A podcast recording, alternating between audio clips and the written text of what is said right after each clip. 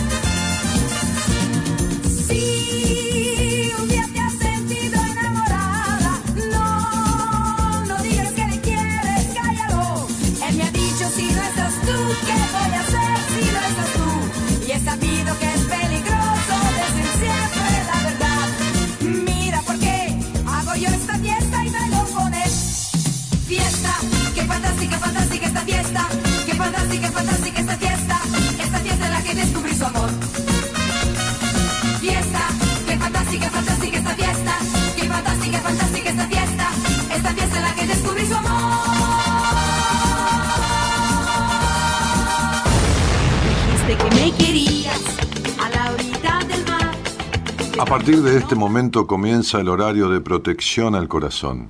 La permanencia frente a la radio depende exclusivamente del cariño que cada uno se tenga.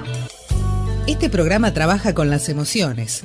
Cualquier semejanza con la realidad es tu responsabilidad, ya que solo vos podrás afrontar lo que fuiste, lo que sos y lo que querés ser ante un imprevisto impacto con ciertas verdades que desconocías. Entendemos que quizás hayas estado huyendo demasiado. Es hora de dejar de escapar. Gracias por volar con buenas compañías. Con ustedes, Daniel Martínez. Hola, buenas noches, ¿cómo estás? Venimos a este mundo sin que nadie nos pregunte nada. Así nos defendemos con la mente y con la garra. Cuando tenemos hambre, frío, sueño, miedo, ganas. Buscamos protección en el calor de la manada. Cuando empezamos a entender que el tiempo se acaba, por lo que nunca hicimos, ya es tarde para lágrimas. Vienen los años y se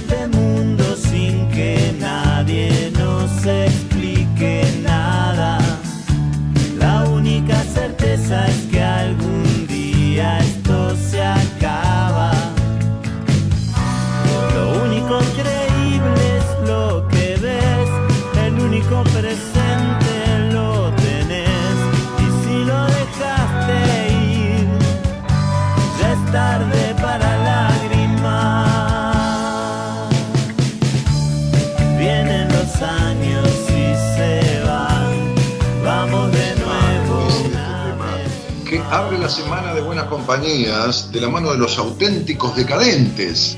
Ritmo diferente de los decadentes para esta canción. Se llama La ciudad de infinitas avenidas. Ahí va.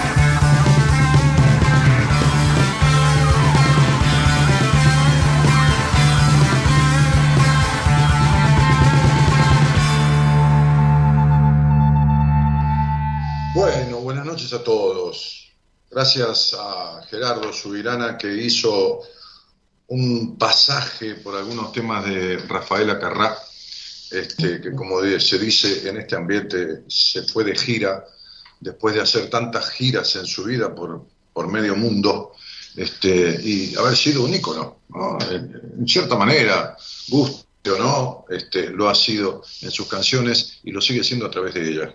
Estuvo en Argentina algunas veces, así que bueno, para los que tenemos algunos años, Rafaela este, es un recuerdo alegre. Eh, y, los decadentes tienen esta canción que, que habla de estas cosas que, que nos, que nos atañen, que tienen que ver tanto con, con, la vida, ¿no? Dice, venimos a este mundo sin que nadie nos pregunte nada. Eh, tanto es lo que no nos preguntan que no nos preguntan ni siquiera si queremos nacer. ¿Viste? Hay gente que ha nacido en el medio de un quilombo este, en el medio de un despelote, en el medio de una guerra, en el medio de una pandemia. Yo caminaba ayer por una galería y un niñito que estaba jugando a eso de sacar los muñequitos con el gancho, que no me acuerdo cómo se llama, este, los muñequitos de peluche con, con, esa, con esa araña que se saca, este, tendría nada, apenas si se mantenía parado, que yo tenía dos años. Y yo le pasé por el lado, este, iba con mi mujer, y, y él nos miró así, y no se asombró, íbamos los dos con barbijo. El pibe, el pibe, sí, la grúa de los muñecos, tal cual, gracias, eh, gracias. Este, ahí del comando general me, me, están informando. Este, el pibe nació con los barbijos. No, no la, un día le va a resultar raro ver la gente sin tapaboca, ¿no? Sin, sin, sin barbijo, porque tapaboca es un mal término, porque por eso la gente tiene o mucha gente tiene tan, incorporado el término tapaboca, que se tapa la boca, no se tapa la boca y la nariz. Y el barbijo tapa la boca y la nariz. Entonces, tapaboca es un mal término para una, para una eh, eh, posibilidad de contagio este, virósico. Bueno, este, y, entonces, claro que no pedimos nacer, no, no, no, no, desde ya no pedimos nacer para nada, tampoco pedimos el colegio en cual nos mandan. Este, ni, ni, tampoco elegimos la familia en la cual nacemos, no elegimos nada, no tenemos derecho a opinar. Y así nos pasamos mucho, muchos años de nuestra vida, este, debiendo hacer lo que los demás ponen, imponen o sugieren que hagamos, porque no conocemos otro mundo desde niño que el que los adultos con quienes nos criamos nos referencian. Entonces, será para nosotros malo lo que para ellos sea malo y será para nosotros bueno lo que para ellos sea bueno. Estará mal determinada cosa y estará bien determinada otra, ¿no? Estará bien en, en un país de Oriente eh, que las mujeres estén vestidas con una túnica, tapadas toda la cara y el cuerpo, y sí, eso es lo que le inculcaron. Para ellos está bien.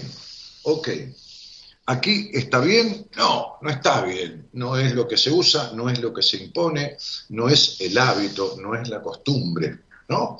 Este, el problema es que esta, esta, esta función de crianza, sea quien sea que nos críe, eh, impone un montón de cosas durante muchísimos años este, a las que le damos crédito como verdades, en, todo caso, absolutas. ¿no? Cuando uno atiende a un paciente no de 20, ni de 15, ni de 18, sino de 30, 40, 50, 60 años, y todavía está con estas creencias, se da cuenta que hay muchos debería, ¿eh? debería no, ¿eh? debería despojarse de ciertas cosas, debería resolver ciertas cuestiones, debería, y muchos debería que se le quedan atragantados, ¿no? Muchos debería que se le quedan atragantados. Este, un día una paciente este, me, pedía perdón por bostezar, ¿no? Me dice, disculpame, ¿no? Porque estaba bostezando así. Este, estaba, empezó tensa, luego estaba relajada, distendida y bostezaba. Le digo, pero no me pidas perdón. No, lo que pasa es que cuando yo era chica me tenía que esconder cuando tosía, porque me retaban porque tosía. Y entonces era como que tenía prohibido enfermarme. Entonces ella, que ya no era una niña, era una mujer, todavía trataba de ocultar determinadas manifestaciones, ¿no? Es decir, como si estar cansado o distendido o relajado no correspondiera a esa exigencia con la que fue criada. Este, cuando empezamos a, entender, dice la canción, que el tiempo se acaba, ¿y cuándo es que el tiempo se acaba? Nadie lo sabe. Na, nadie lo sabe. Como digo siempre, ahora ¿eh? va a pasar en 10 segundos, ya murió una persona. ¿eh? Dentro de otros días muere otra y cada 10 segundos está muriendo alguien. ¿No? Es matemática, ¿eh? este, pura de estadística de muertes. Entonces, ¿cuándo es que el tiempo se acaba? Y puede ser ahora, puede ser mañana. Este, cuando empezamos a entender que el tiempo se acaba, dice la canción, eh, por lo que nunca hicimos, es tarde para lágrimas. Ayer en un vivo, en un vivo en Instagram, este, se me ocurrió esta consigna, ¿no? Y decía, ¿cuál es el debería más importante que aún tenés pendiente en tu vida? Porque todos deberíamos, bueno, debería comprarme un, un jean porque ya el que tengo está gastado, qué sé yo, debería, no sé, adelgazar dos kilos, ¿no? Digo, qué sé yo, cualquier cosa. Debería separarme una vez por todas, debería empezar a estudiar, debería caminar media hora por día, ¿no? Debería, debería, debería, debería, debería, ¿no? Debería. Este, pero en estos deberías hay algunos que son relativos, hay algunos que no modifican tu existencia, hay algunos que no quitan tus vacíos existenciales, hay algunos que no transforman tu vincularidad, hay algunos que no eliminan tus rencores, hay algunos que no tienen que ver con tu autoestima tan baja, pero hay otros que sí. Hay otros deberías que producen transformaciones. Y entonces, Digo, en este posteo que hicimos en, Facebook, en Instagram, dice, algunos de estos pendientes surgieron como respuesta a la consigna del live de Instagram que hicimos ayer por la noche como cada domingo. Me di cuenta que sobre este tema tenemos mucho para hablar y decidí hacer extensiva la consigna para el programa de hoy. Eh, les recuerdo que si quieren conversar conmigo al aire, pueden enviar un WhatsApp al número que está ahí abajo en el Facebook, o los que están escuchando por los diferentes eh, vías, este, rutas este, este, y medios y sistemas, que hoy hay decenas. Entonces es el 54911 3103 6171. 54911 3103 6171. Bueno, este, yo trato de no quedarme con los debería de mi vida. Hay cosas que debería, va, tendría ganas, pero se pueden ir dando, puedo ir buscándolas, pero no son ni necesidades ni deseos que me impidan este, sentirme bien. Eh, pero tenía un debería pendiente, tenía un debería, un debería pendiente. Debería hablar al aire con una amiga mía de hace muchos años, debería tener una charla con ella, que además es licenciada en psicología de la Universidad de Buenos Aires, que además este, se recibió con un promedio de nueve, es traga sin NERS, no, también, también, pero este, y, tiene una medalla de honor de la Universidad de Buenos Aires, que no es poca cosa, una de las 100 universidades más prestigiosas del mundo, eh, y después es un, un posgrado también, ¿no? un máster en, en adicciones, ¿no? y como digo siempre, se es adicto a cualquier cosa, a las sustancias, no solo, que es lo más común de entender, sino se es adicto a las personas, ¿no? a la dependencia emocional, a las compras compulsivas, al trabajo, ¿eh? adicciones, ¿eh? adicciones. Este, así que eh, invité hoy, por dos motivos, invité hoy a la licenciada en psicología Corina Harry, que es del equipo de profesionales de Buenas Compañías, este, con quien nos conocemos hace aproximadamente o casi precisamente 17 años. Este, para, para, conversar un poquito con ella y de paso ustedes me van contando cuáles son los debería ¿eh? o el debería que tienen pendiente en su vida. El más importante de lo debería, ahí, ¿no? Ahí en, en, en, la transmisión que están viendo en Facebook, por ejemplo, eh, si quieren entren los que están por otro lado, Daniel Martínez, Buenas Compañías es el Facebook y ahí postean y escriben, yo después lo leo. Corina, ¿cómo estás? Buenas noches. Buenas noches, buenas noches a todos. ¿Cómo estás? Bien, muy bien.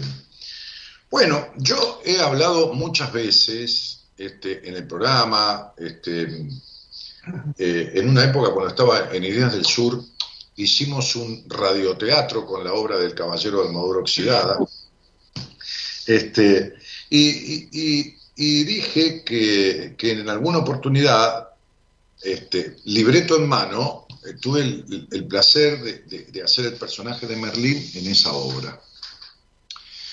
Corina Harry es la directora de esa obra, la directora musical, la directora de vestuario, la directora de, de actores.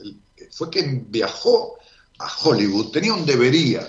Ella había leído ese libro que es un bestseller mundial y su debería, uno de sus deberías era hacer de ese libro una obra de teatro. Y viajó a Hollywood a conocer al autor de ese libro, Robert Fisher, este, y trajo a Argentina el permiso para estrenar mundialmente El Caballero de Maduro Oxidada como obra de teatro. Y ahí nos conocimos. Así es. Tuve el placer de conocerte y de considerarte mi amigo y mi hermano.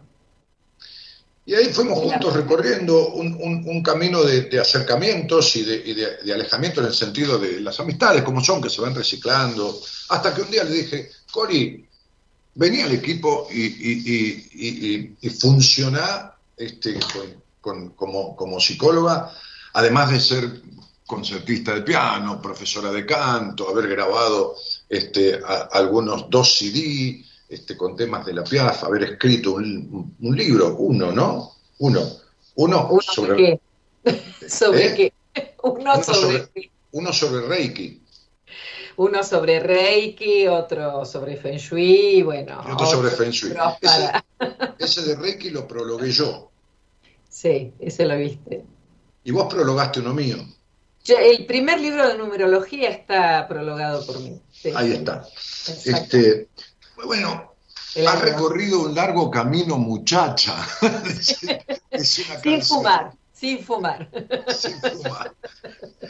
Este, y Cori, mm. eh, a mí me importa mucho más las experiencias de vida que tengo un profesional de la psicología que el conocimiento que dan los libros que sirven pero no alcanzan porque el, conocer, como digo o suelo decir, es una cosa y el saber es otra. Uno, uno, puede conocer recetas de cocina, pero eso no quiere decir que sepa cocinar. Exactamente. ¿Qué pasa con esto? ¿Qué pasa con esto y con las personas? ¿Por qué tantos deberían que sienten en su alma y que, en terapia uno va descubriendo, como deshojando, como quitando las, capas de una cebolla, ¿no? Este, eh, buscando, hurgando en su, en, su, en su en su alma, y tanta postergación, ¿no? Y porque a veces se superponen los debería que te imponen esa infancia de la que vos hablabas, ese lugar donde uno nació y que no tiene, donde uno no pidió nacer, pero le tocó.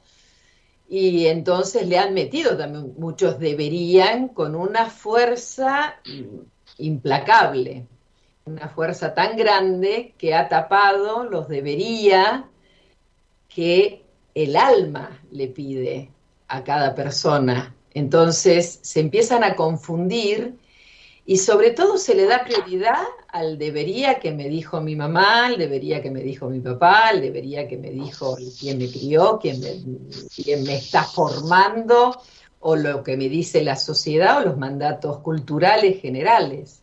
Entonces, e, ese debería pareciera que tiene como una preponderancia mayor sobre los reales, que más que debería sería un desearía, Claro.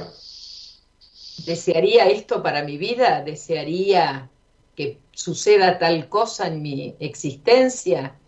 Y el otro, el debería, me parece más como esto, ¿no? Del deber, de, del deber ser.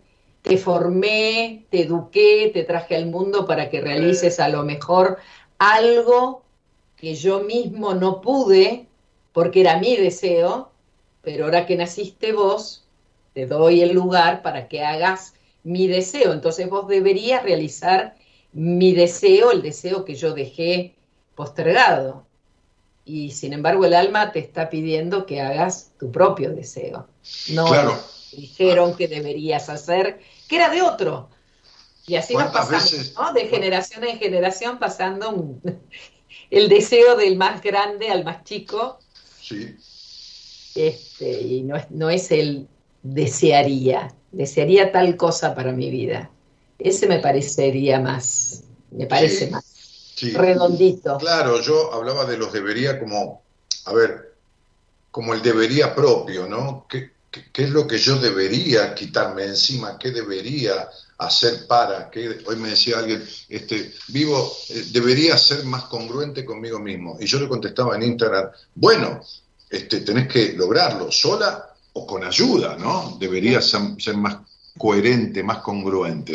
Entonces decía, la, la idea que, que acompaña lo que vos decís, el deseo contra los debería, el deseo propio contra el debería ajeno sería, ¿no? Exacto. La, la idea era decir, los debería de los demás se chocan con tus deberías. ¿Cuáles son los tuyos? ¿Cuál es uno tuyo? ¿O cuál es un deseo tuyo, ¿no? Fuerte, o, o algo que vos... Porque a veces uno dice, y yo al final de cuentas debería hacer lo que se me da la gana y que no me importe nada, ¿me entendés? Viste, una vez se dice eso, ¿no? Este, o debería separarme de una vez por todas. Claro. Porque, Pero qué es lo que me, ¿qué- es eso, ¿no? De, de qué es lo que se me da la gana. Porque también es eso, yo quisiera hacer lo que se me da la gana. Sí, pero ¿qué es lo que se ¿Y te da la qué gana? es lo que se te da la gana? Y no sé, no tengo la más mínima idea. Claro, es como cuando alguien No me dice, yo. Yo quiero ser feliz. Pues está bien, ¿cómo? Porque cada uno ¿No? es feliz a su manera, claro. Claro, viste que hay gente que es feliz pescando. A mí no, a mí me aburre, qué sé yo. Pero está bien. Pero como decía Víctor Frankl, ¿no? El que tiene un para qué vivir siempre va a encontrar el cómo. Claro. Pero hay que tener un para qué, y ese sería el debería o el desearía del que estamos hablando, me parece. Por, por eso el libro de él, El hombre en busca de sentido, creo que Sí, ¿no? Sí, ¿Eh? Sí. Este, sí, que lo escribió en, papelitos de miniatura dentro de, de un campo de concentración. Porque le sacaron el, el que él se llevó, él se llevó el manuscrito, lo único que se llevó el campo de concentración fue ese manuscrito que él quería publicar y se lo sacaron. Sí, Se lo sacaron, se lo rompieron, todo. sí, se lo quemaron, qué sé yo. lo volvió a escribir, sí. sí. Claro. Este, Maravilloso. Sí, maravilloso. Que, que es, digamos, eh, dentro de las corrientes humanistas, Víctor Frankl, que perdió a toda su familia y, bueno, su hermana, su padre, su madre, los mataron en, en un, en un- en un campo de concentración. Este, su, libro, su, su- su- su teoría, su, su- su marco, dio origen a lo que se llama la logoterapia, que es una corriente psicoterapéutica humanística, dentro de lo que es el humanismo, que son varias, este, cuando solo existía el conductismo y el psicoanálisis. Por el medio, en los años 60, más o menos, por ahí, 50 y pico, 60, entre varios exponentes, este, en la posguerra, ¿no? Este, arrancaron estas cuestiones. Este, Erich Fromm, el mismo eh, este, Carl Rogers, ¿no? Este, Sí. de- de- Sí, la- Adler que decía que, bueno, Adler. el poder, Freud que el hombre busca lo que desea, sea su deseo, y, el- y él que decía el sentido. ¿Cuál es el sentido de la vida? Claro. Entonces de ahí dijo, bueno, el sentido es ese. Además, en un momento le, le preguntaron a él, eh, en una entrevista que le hicieron, dice, a ver, defíname la logoterapia. Dice, bueno, yo le voy a definir la logoterapia, pero usted primero defíname el psicoanálisis. Bueno, dice el psicoanálisis, le dice que le estaba haciendo el reportaje, es una disciplina en la que uno va, se acuesta y dice cosas muy difíciles de decir. Entonces él le contesta, bueno, la logoterapia es una disciplina donde el paciente llega, se acuesta en un diván y escucha cosas muy difíciles de escuchar. Maravilloso. Entonces a veces no queremos escuchar cosas este, que porque decimos, bueno, porque lo que es difícil de decir, y a veces son quejas, y queda solamente en un estado de queja. Pero cuando tenés la posibilidad de ponerte a escuchar realmente lo que el otro te tiene que decir y hacer mea culpa, ¿no? Decir ya la cosa ahí cambió totalmente. Eso Sí. es la historia. Sí, en un, en, un, en un coherente proceso de terapia, que los hay de vez en cuando, digo de vez en cuando de la mano de, algunos profesionales, este, lamentablemente, que no son tantos ni la mayoría, este, digo, después de haber atendido gente durante años y de muchísimos países, ¿no? y, y ver los, los fracasos este, que se suceden uno tras otro después de años de terapia, como, me- como decía un gran amigo que fue profesor mío en psicopatología, en esa materia, este, este, cuando el paciente se ofrece, el fracaso es del terapeuta. ¿no? Este, y sí, porque aunque sea uno, esto no quiere decir lograr el objetivo, que sea uno tiene que decir, mira, no puedo o puedo hasta acá, te derivo con alguien porque hasta acá puedo yo. Entonces eso no quiere decir fracasar. No, para nada. Claro, el problema es como un día atendí a un chico que llevaba siete años de terapia y vino una entrevista conmigo. Este, este, yo atendía en el living de mi casa, en esa época estaba soltero todavía. Este, y, y, y, y entonces él me dijo, bueno, que yo te escucho en la radio, todas estas cosas preliminares. Y empezamos a hablar de él, yo vi su numerología, le empecé a hablar, y le digo, ¿has hecho terapia? Sí, siete años. Pero mi terapeuta me dijo que, que no, no podía seguir trabajando conmigo. Le dije, ¿por qué? Porque me dijo que yo era muy racional. Después de siete años. ¿No se dio cuenta antes? Podría tener un poquito de tiempo para darse cuenta un poquito antes. Entonces, Pero- este, También los, los digamos, tiene que haber un, un- un paciente para un terapeuta y un terapeuta para un paciente, ¿no? Sí, o sea, se tiene que dar esa conjunción que tiene mucho que ver con la confianza. Y bueno, los psicoanalistas le llamarán transferencia, pero yo le llamo está bien, sí, confianza. confianza. Por Es supuesto. confiar en el otro porque, digamos, es un extraño, como me decía la otra vez un paciente, y yo, ¿por qué te voy a contar cosas que, que a vos, cómo te puede, por qué te va a importar? Porque es mi profesión. es, es mi Sí. profesión estar trabajando con vos sobre lo que a vos te aqueja. ¿Y por qué te va a importar? ¿Por qué te tiene que importar? Y no es que me importe o no me importe, es mi trabajo, es donde podemos encontrarnos, ayudar a pensar simplemente, a darte una mirada diferente, desde una óptica distinta, desde otro punto de vista, para que vos puedas pensar las cosas diferente. Por ahí después llegas a la misma conclusión a la que estás hoy, no importa, porque esa va a ser tu elección, no es mía Claro. elección. No es una elección mía privada de decirte tenés que ir por acá, porque acá no se trata de indicar un camino, porque no hay camino seguro. El camino se hace al andar, como decía Machado, ¿no? O sea, es, es eso, es ponerse en movimiento y empezar a pensar juntos, a ver qué, por dónde podés encontrar, este, si no le querés llamar felicidad, un sufrimiento menor, un conocerte y, y entrar a modificar. Y bueno, es por ahí, pero es, es de a dos. El trabajo es de a dos. Es con el otro. Como, como dijo una famosa pensadora, filósofa argentina, Susana Jiménez, este, pero dijo algo brillante. ¿eh? Dijo, dijo ella, dentro de su comicidad y su desparpajo, un día dijo, el vínculo con el terapeuta tiene que ser el vínculo más importante de la vida. Y, y ella lo dijo en este sentido, que es el único vínculo donde uno tendría que ponerse todo afuera.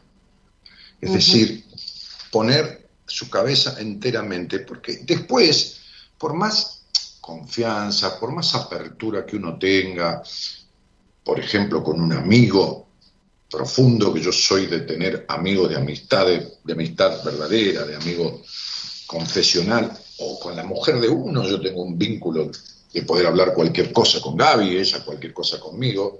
Igualmente hay una individuación, ¿viste? Una, una individualidad, una individuación, no un secreto, una intimidad lógica del ser humano, ¿no? Un propio pensamiento que a veces uno piensa y no tiene por qué volcarlo ni nada. En terapia no. En terapia no. En terapia no. No. Entonces, este, digo, el otro día a una paciente, recordá que empezamos, pero que tenés que darme lo que nunca le diste a nadie en tu vida, que es tu cabeza. Proponete eso y así sueñes que me matás de 74 puñaladas. Vos decímelo tranquila que yo te voy a explicar lo que significa. Pero decímelo, porque si vos no me lo decís, yo no te puedo guiar. Cada vez que vos me decís algo, yo tú eres un poco para acá, tú eres un poco para allá, y voy timoneando la cuestión. Entonces, digo, esta cuestión de la transferencia, la cuenta transferencia, bueno, no importa, este, del vínculo. Que, que ahí me quedo con Freud, cuando decía lo que sana es el vínculo. Ni todos, los Seguro. medica- ni todos los medicamentos del mundo este, sustituyen lo que, lo que el vínculo puede sanar. Este, el medicamento ayuda, pero el vínculo resuelve, ¿no? Re- termina este, la idea, ¿no? De- de- de- en un proceso es, es resolver. Ya sea, como dijiste vos, Corina, para quedarse con lo que uno vino y tenía dudas de si esto o si lo otro, ¿no? Para fortalecer la duda, ¿no? Este, es, decir, disolver la duda, perdón, no fortalecerla. Este, un día me dijo un, un- un- un profesional de la psicología que estuvo poquito tiempo en mi equipo, muy poquito. Este, le derivé un paciente y charlando sobre ese paciente, pues yo muchas veces, y vos lo sabés, cuando hago una derivación, este, so- solo los pacientes me cuentan cómo andan con ese colega, o, o yo les digo, después de cuatro o cinco sesiones, este, contame cómo andás. Que es un problema o una cuestión de ser responsable, ¿viste? Yo estoy derivándolo. Llega a mí a través de, de- de- de esta historia mía, corta o larga, pero es esta historia. Este, y entonces me pasó que este, este muchacho en su momento, hace muchos años, me dijo, che, lo dejé al paciente que me mandaste. ¿Por qué? Porque tuve una contratransferencia negativa. Le digo, ¿y qué mierda importa eso? Digamos y expliquemos que lo que se llama contratransferencia negativa es alguna cosa que el paciente tiene que me resuena a mí porque inconscientemente lo tengo y me aflora cuando él me lo dice y yo no lo tengo resuelto y me hace ruido. Está más o menos por ahí, Cori, para explicarlo simple. Sí, lo que pasa que eso hay que agarrarlo y hay que llevarlo a, a- a su propio terapeuta Claro. y decir y Pues- trabajarlo en una revisación, cuando uno revisa cuestiones Claro. de pacientes que a uno lo movilizan. Claro. Porque, a ver, a veces el paciente piensa que uno tiene toda la cosa resuelta y uno no, No. tiene resuelto nada de lo que o, tiene parte y parte no, porque sabemos que esto es una, el inconsciente es una cebolla, va sacando pétalos, pétalos, pétalos, eh, capitas, capitas, fetas, fetas, fetas, pero al corazón no vas a llegar nunca eh, al, al- a lo que es el meollo de- del inconsciente. No, porque- Entonces, porque- cuando te moviliza, bueno, tendrás que, cuando haces una revisión con tu propio terapeuta, tendrás que llevar qué te pasó a vos con esa contratransferencia. Claro, ¿qué te pasó a vos con eso que te dijo ¿Qué que te pasó con eso? Claro, que que eso te que te movilizó. Y si no estás en terapia, anda a ver a uno y tratalo porque eh, Exacto. destapó un pozo que tenía olor a podrido. Este, pero, pero bueno, nada, este es el punto. Eh, eh, un día yo le decía a una, a una psicóloga, le, pido a Dios que no te mande a nadie en la vida, porque no podés resolverle ni ayudarle a resolver nada a nadie, nada a nadie, ¿no? Entonces, este, a veces atiendo eh, terapeutas, que, psicólogas, que, que aún no, han, no se han iniciado, se han recibido, pero no se han iniciado, y les digo, mira, no tomes a nadie todavía, haceme el favor. Va- va- vamos a, a resolver esto. Y después sí, porque si tenés necesidad de aprobación, si tenés baja confianza en vos, si vivís en la exigencia y la búsqueda de la perfección, si, Claro. si no arreglaste y tenés enojos terribles con tu padre, si tu madre fue una rival que siempre te postergó, y te- te- decime, más que ayudar a cambiar el neumático del auto a alguien que venga, para otra cosa no vas a poder servirle. Y entonces me dice, sí, soy consciente, por eso estoy con vos, Vos, me alegro mucho, conmigo o con quien sea que esté, ¿no? Y sí, y sí, es por ahí. Es por ahí, caballero. Este, Corina, te, te saco de este tema, estoy hablando con la licenciada Corina Harry, es- es- licenciada... Como licenciada soy Corina Vilela, porque Sí, vos me bueno, está estás usando sí. mi nombre artístico, que si quieren pueden googlearlo, pero Claro. ahí van a encontrar mi, mi trayectoria artística, no tiene nada que ver. Sí, sí, claro. Es directora de teatro, ha escrito obras de teatro, ha, ha grabado algunos CD este, este, con temas de La Piaf, aquella famosísima cantante, ícono francés, este, y mm, que ha viajado por, por muchos lugares del mundo. Este, ha recibido un premio por un, un cuento de la, de la legislatura de la Ciudad de Buenos Aires hace poco Y tiempo. ahora se va a leer en YouTube, porque tiene un canal de la legislatura y están haciendo, como bueno, por el tema este de la pandemia, que no se puede hacer en la presentación del libro en, con- en la legislatura, con la cantidad de gente. que- Sí, sí, sí, sí, que, sí, bueno, claro. ya lo que conocemos todos. Este, Claro. Y se va a hacer la lectura en, en un viernes de julio, o sea, se van haciendo las lecturas de los distintos eh, ganadores, porque de, de mil que nos presentamos quedamos 28 para conformar el libro, justamente. Claro, de, la, de la- de la ciudad de Buenos Aires. De la, Sí. Este, así que eso va a ser un, un viernes, veremos. Che, este, cuándo me toca. A, a veces vienen personas a verme que, me dicen, este, vengo porque empiezo las cosas y no las puedo terminar, ¿viste? Y empiezo un curso y lo dejó, empezó otro. Vos no, Corina, vos empezaste y terminaste de todo. Sí, pero tuve una etapa, ¿eh? Tuve una etapa hace mucho tiempo. Lo que pasa es que por lo general lo que me pasaba era que, por ejemplo, estaba cursando quinto año del colegio secundario, cuarto año, perdón, del colegio secundario y por una cuestión este, de, de- pensamiento diferente, eh, decidí irme de ese colegio. Dije, "Ah, mi título no va a decir el nombre de ese colegio. Y me recibí un año antes porque me fui. Porque dije, me tengo que ir de acá, no quiero saber nada más. Y bueno, y ahí fue donde me entregué de lleno al- al- Ahí tenés, el mandato de mi mamá era que tenía que ser abogada. Ah, sí. Quería hacer música, a mí que me importaba la abogacía. claro. Ella, éramos tres hermanas, una tenía que ser escribana, la otra tenía que ser abogada y la otra tenía que ser contadora. Entonces poner un estudio juntas, nunca nos llevamos bien en la vida siendo hermanas, imagínate lo que podíamos llegar a hacer siendo tres profesionales. Claro. Entonces, bueno, la mayor nada, no hizo nada de su vida, la del ma- medio se empleó en, en- en, este, en la municipalidad, en ese momento era la municipalidad de la Ciudad de Buenos Aires, y yo me dediqué a la música. Así que el mandato familiar, ese Vos fuiste, che, deseo, vos, pará, vos fuiste la peor de todas, porque encima la música. por supuesto, pero Claro. había, a ver, había que mejorar la situación. Claro, porque además, para esa época era medio de atorranta dedicarse a la música. Pero ¿cómo si el chiste era este, que hace una cantante cuando se levanta por la mañana? Claro, Se vuelve a su casa. claro. Decían. Entonces eran mal, era, era, era de una este, tortura total, pero ¿cómo? ¿Cómo después de que había dado quinto año libre, no iba a aprovechar esa ventaja, entrar a la universidad un año antes? Y no, no era por ahí. No, no, No era era por ahí. No, no, no, no, era por ahí. No. No era por ahí para nada. Así que, este, nada, seguí con la música durante mucho tiempo y terminé el conservatorio, sí, también tuve a mi primera hija eh, estando estudiando y mi hijo segundo nació también cuando estaba terminando, o sea, tocaba el piano embarazada de, los dos, ¿no?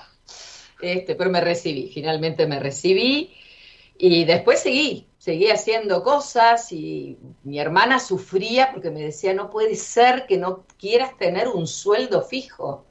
Yo decía, a mí me metes adentro de, un, de una oficina administrativa y me matás, porque me muero adentro de una oficina, yo no puedo, o sea, está bien, me administraré de otra manera, buscaré la manera de, pero por favor te lo pido, ni, ni me lo sugieras.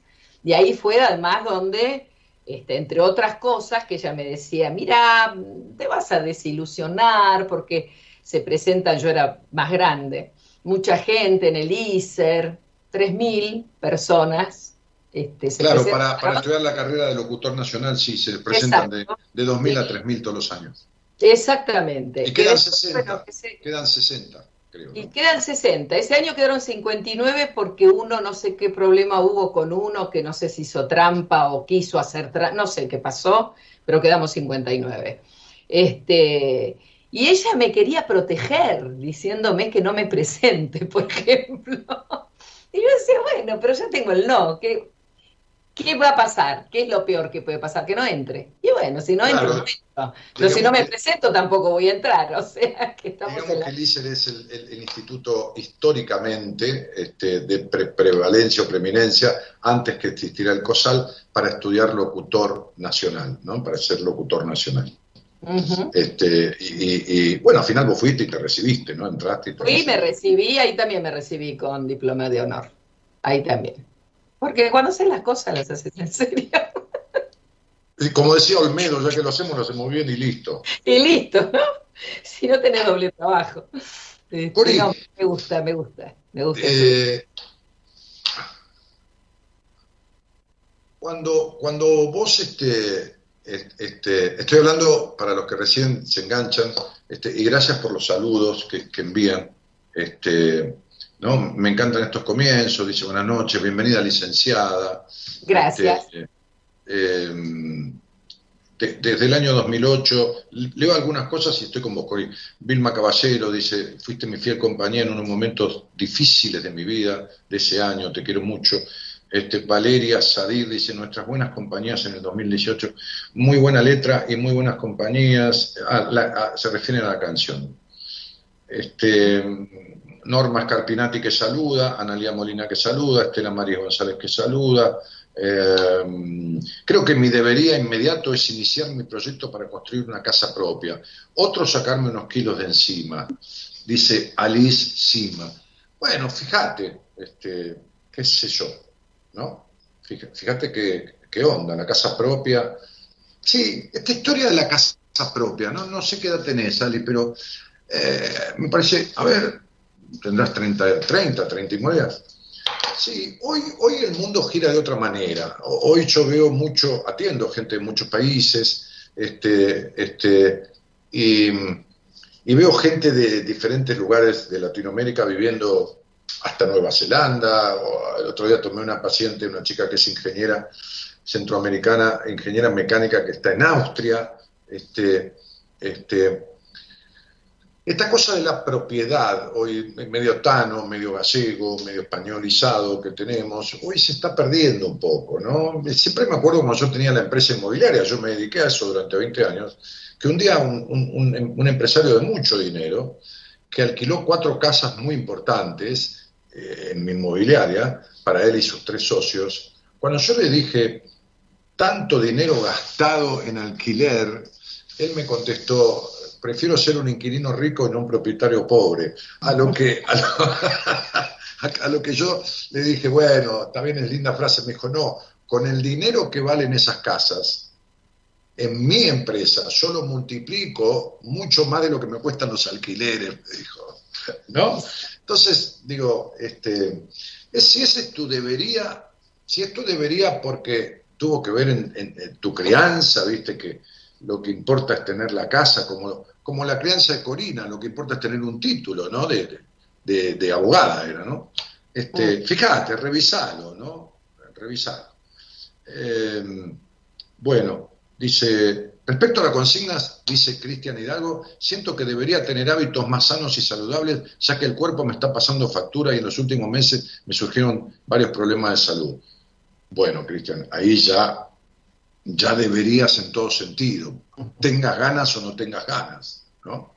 Este, digo, todos nos vamos a morir, pero tampoco hay que empujarse.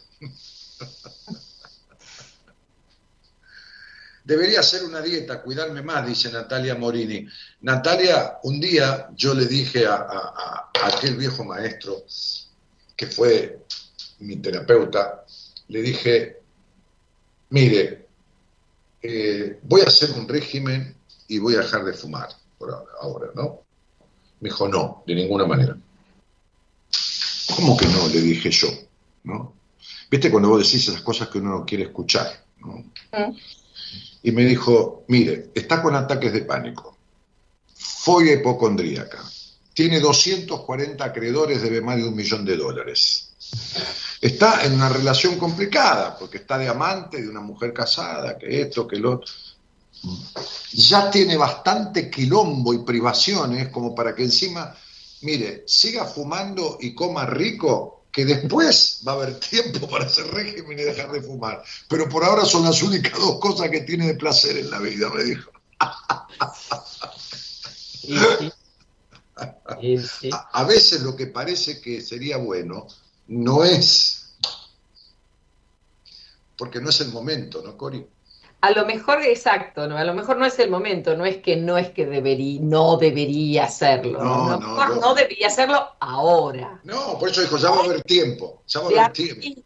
Hay, un, hay una cosa muy linda de, de, de- de Hoyo acerca de la meditación para dejar de fumar. Fue Sí. un hombre a verlo y le dijo que él ya había probado todo. Y él le dijo, bueno, ¿qué importancia tiene? Dice, si total, morirse se va a morir, yo también me voy a morir, todos nos vamos a morir. Dice, ¿cuál es el problema? Un poco antes, un poco después. Pero haga una cosa, antes de fumar, siéntese en un lugar confortable, tome el paquete de cigarrillos, ábralo lentamente, saque un cigarrillo lentamente, o sea, le hizo todo que parecía que hasta que metiera el ritual iba a tardar entre 45 minutos y una hora. Entonces el tipo se dio cuenta del nivel de estupidez que era prender un cigarrillo, que lo tiró a la miércoles. No, Entonces- a mí, a mí me convenció, yo sigo fumando, pero a mí me convenció un médico amigo de una cosa, me dijo, vamos a hacer una cosa, me dijo, mira, como vos no querés dejar de fumar, yo no te puedo ayudar, porque yo hice 23.000 tratamientos para dejar de fumar, con un 80% de éxito. Si no Entonces vos no querés- querés. Entonces, entonces, no, entonces, eh, porque tenés que querer. Entonces me dijo, este, hagamos una cosa, mira, hagamos un repaso. Contame cuántos cigarrillos calculás que te fumaste ayer y decime en qué momento te lo fumaste. Y ahí me cagó, porque yo me acordaba de cuatro o cinco cigarrillos. Cuatro o cinco. Te pasa ahí. No. Claro, entonces me dijo, bueno, esos cuatro o cinco son los que tenés que fumar, porque esos son los del placer. Claro. Los otros no existen y te los tragás al pedo, me dijo, ¿no? Y entonces eso fue un gran disparador para mí, como un gran darme cuenta. Entonces digo, ¿cuál es el... ¿De qué placer me hablas si no puedo registrar el momento de placer? ¿Entendés? Claro. Claro. Entonces, esto, Eh. como le dije el otro día a, a- a un tipo que, que me- que- que tuve una entrevista de, de- este, de- de primera vez y le dije, vos te has tomado varias copas de champán sin sentirle el gusto. Y no porque fueras alcohólico, porque no te permitís el disfrute. Bueno, ahí está la diferencia entre disfrutar y las, y las adicciones, ¿no? Lo Claro. Antes la- de la adicción es, es- responden a dos cuestiones completamente diferentes. Una cosa es sentarme con una buena copa de vino, tranquila, a leer un libro o no, o pensar en... Sí, o mirá un partido de fútbol, disculpame, ¿no? O mirá, un, o- partido de fútbol. pero ahí hay placer. Lo otro es Claro. simplemente eh, tapar aquello Claro. que te está pidiendo que hagas algo para llevarte a la boca este, o a la nariz o a donde sea. Ah, o a donde sea, o al bolsillo. o a donde sea, lo que fuere. bolsillo, Como decías antes, las adicciones es a todo. Puede ser a otra persona, puede ser Al trabajo. eh, no es ne- al trabajo, puede ser este, a tantas, a tantas cosas que no son necesariamente la droga y, este, o el alcohol. No es privilegio de la droga, el alcohol o el juego, No, por supuesto. la adicción. Dani dice, Viviana Díaz, muy interesante tu charla con la licenciada. Buenas noches, dice, ¿no? Este, Buenas. eh, buenas noches. eh, muy linda charla con, con ella, dice Alejandra Rivas. Gracias por cada programa. Este, Dani, sos único, dice Moa Romané Sánchez, igual que vos, Moa, igual que Corina, todos somos únicos. Somos únicos. Claro, fíjate que tenemos una huella digital que es diferente a, los miles de millones de personas que hay en el mundo. Yo, a mis 42, dice Moa, terminé la secundaria y voy para estudiar Derecho Penal. Voy a ser una gran fiscal, por más que todos me digan que no voy a poder. ¡Ah! Sí, claro, que no vas a poder. Este, buenas noches, Dani y Cori, dice Mike Campos. Un placer escucharlos. Mi mayor, mi, mi mayor debería es recibir. Mike Campos. Bueno, mira, he atendido tantísima gente con, eh, eh, con falta de tres materias, cuatro materias, de una materia, de una materia. ¿no? Atendí una ingeniera en petróleo que le faltaba una materia hacía años. Para recibirse. Sí, sí, de una materia. ¿no? Y sabes el día que la convencí, la convencí el día que le dije, mira, negra, este, este, vamos a hacer una cosa, vamos a recibirnos para no ejercer. Claro. A, reci- a recibirnos para tener el título lo guardamos, porque el día de mañana, ¿viste? Es de una provincia del norte.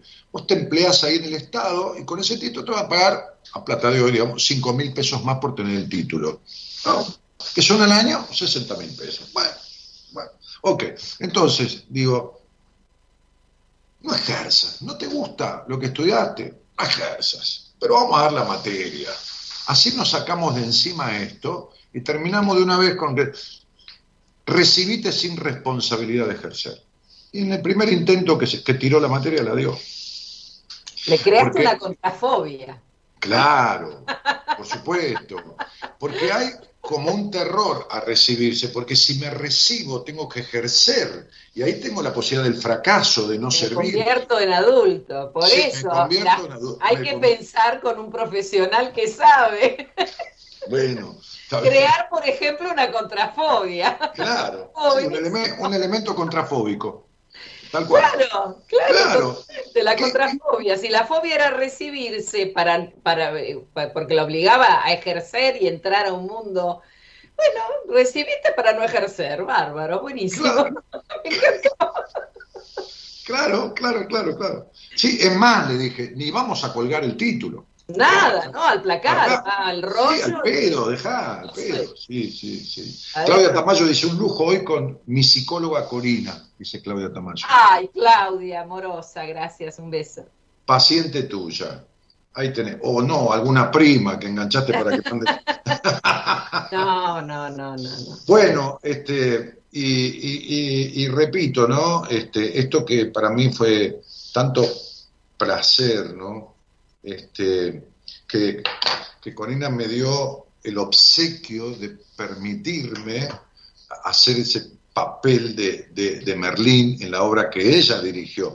Ahora, Corina, vos te fuiste a Hollywood a hablar con Robert Fisher, lo cual, ¿cómo te puedo decir? Si no fueras mi, esta hermana elegida que, que a veces nos decimos, este, te odiaría porque vos fuiste y yo no.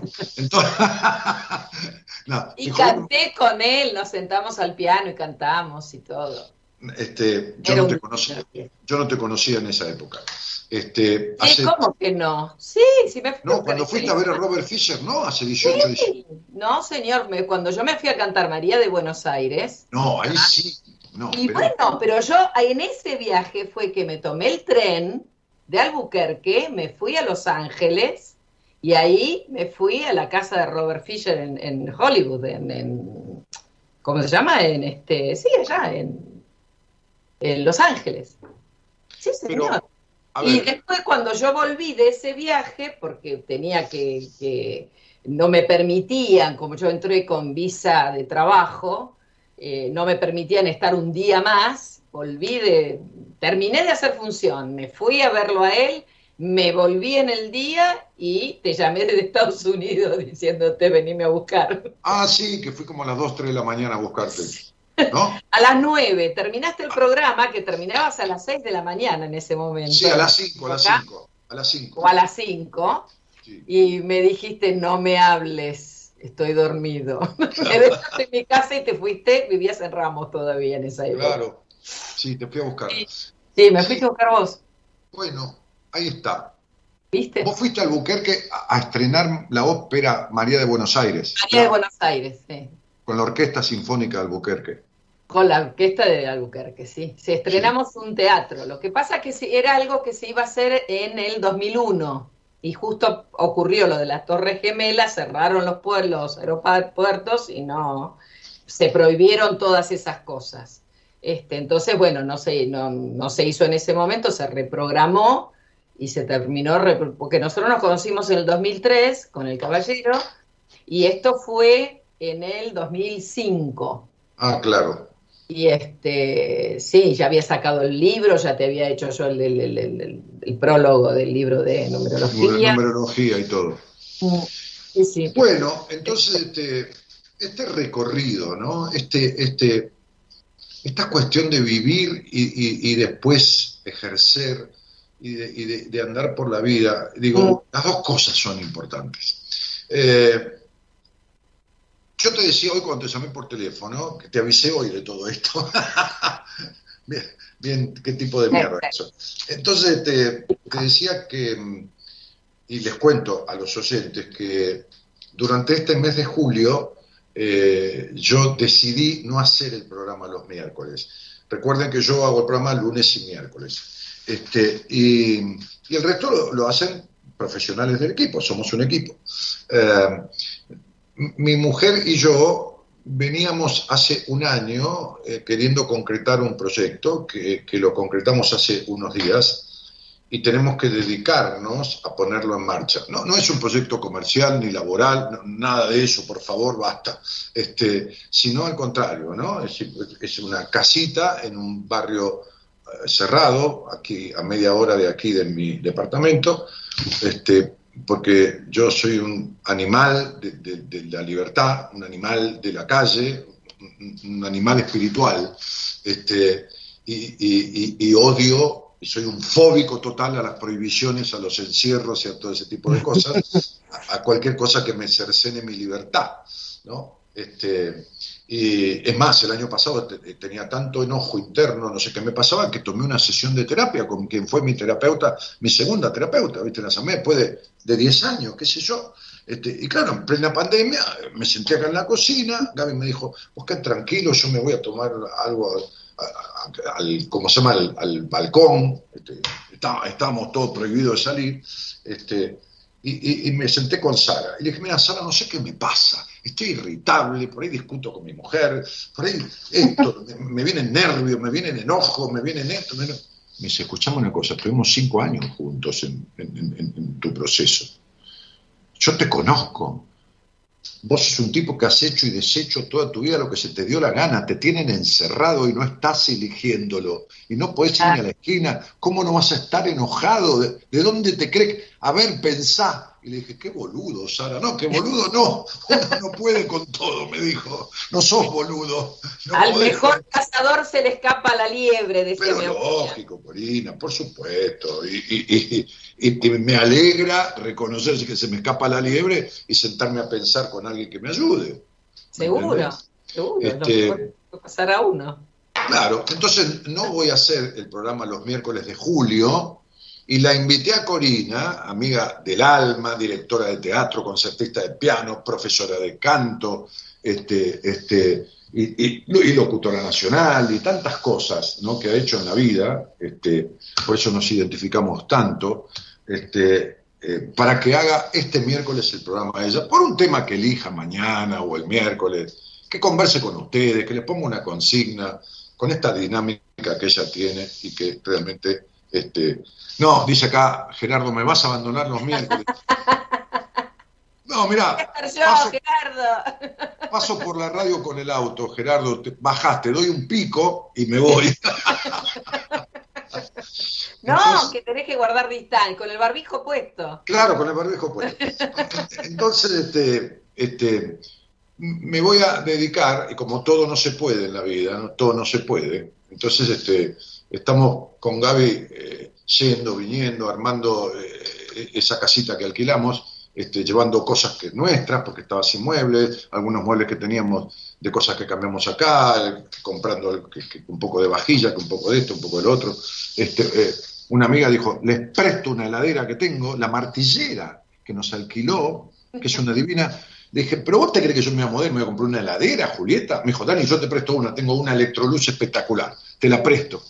Le dije, te admiro. este, así que es eso, para poder irme y dejar de estar encerrado. Está perfecto.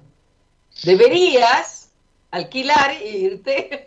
Claro, claro, era un, era un debería que tenía ahí, este, y que El deberías quedó del año pasado. hace un año. que estoy. Claro, hace un año deberías, desde hace un año atrás deberías. Y, y las cosas son cuando tienen que ser, cuando uno las busca, porque se, me- se nos frustraron dos intentos de, de- de alquiler que estaba hecho ya todo, y se frustraron por una cosa o por la otra. Este, así que bueno, eso, así que este miércoles le pedí a Cori, el otro, el otro miércoles, el lunes que viene, le voy a presentar otra psicóloga de mi equipo, que en este caso fue paciente mía, este, hace tiempo ya, eh, que es Alejandra Soria, y, y bueno, nada, eso. Así que quería presentarles a Cori, que es un afecto fuerte de mi vida, este, que, que- que yo tengo las fotos de, de cuando en el Hotel Bowen, antes de unos talleres, hacíamos una pasada del Caballero de Maduro Oxidada, con todo, con las canciones, con la vestimenta, con todo, y la muestro orgulloso cuando alguien me dice, yo leí el libro del Caballero, le digo, yo hice Merlín, me dice, no, no te puedo creer. Este, o, o una vez le dije a una, a una paciente que te derivé, este, le dije, ¿vos leíste? No, yo amo ese libro. Bueno, te voy a contar un secreto. La psicóloga con la que te mando es la que estrenó mundialmente la obra de teatro del caballero. No, me muero, me dijo, no, no, no, no, no. Sí, mira dónde te estoy mandando, le dije yo. Yo voy a contar una infidencia. ¿Te acordás el día que estábamos sentados en la platea? Vos estabas mirando el caballero y mirabas el, el- el del, del Teatro Regina y me dijiste, porque la idea era hacer, empezar con las funciones para tus radioescuchas, Así, y me sí. dijiste, ¿yo quepo ahí? Porque yo soy muy alto. Sí, tiene como cuatro metros. es cierto. Yo quepo, estaba pero de lo más preocupado. Porque No, mirando. pero ¿sabés qué fue? O no fue, en el, o no fue en el Bowen, porque el Bowen es chiquitito de alto el techo. O fuera el Bowen, pero no, no en el Bowen, yo tenía miedo de no entrar, porque tiene 2 metros 50, 2 metros 40, me- y yo lo miraba desde abajo. Y vos decías, yo quepo ahí. Claro, entro ahí, Corina. Debería ser el cagazo de tener que hacer ese papel, ¿viste? ¿Entendés? El cagazo. Que sentado era como que si este, era, era un seminario. Claro, sentado en la Un silla, con la mesa, la silla, que yo, este, entraba. claro. El tema era era. parado caminando Merlín por la por el proseño. Yo Claro. ¿qué fue ahí? Sí, Era, era, era un taller sobre miedos y decisiones que duraba tres horas, y antes hacíamos la obra del Caballero de Mauro Oxidada y después el, el taller. claro, por los miedos y las decisiones de justamente del caballero. Claro, por los miedos y Los las tres. decisiones Y los tres castillos que tenía que atravesar. que tenía que atravesar. Bueno, eh, Cori, eh, qué bien que la pasaremos con Corina, dice Cristina eh, Braida, oyente de muchos años. Mita Mag- Magrini dice, bienvenida Corina, dice, ¿no?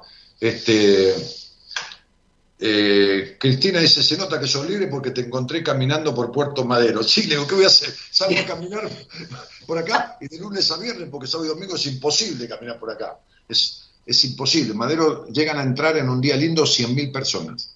Sí, no, acá en Palermo te digo que lo mismo. El domingo salí con, con mi hijo y la novia, que salimos a dar una vuelta por acá también.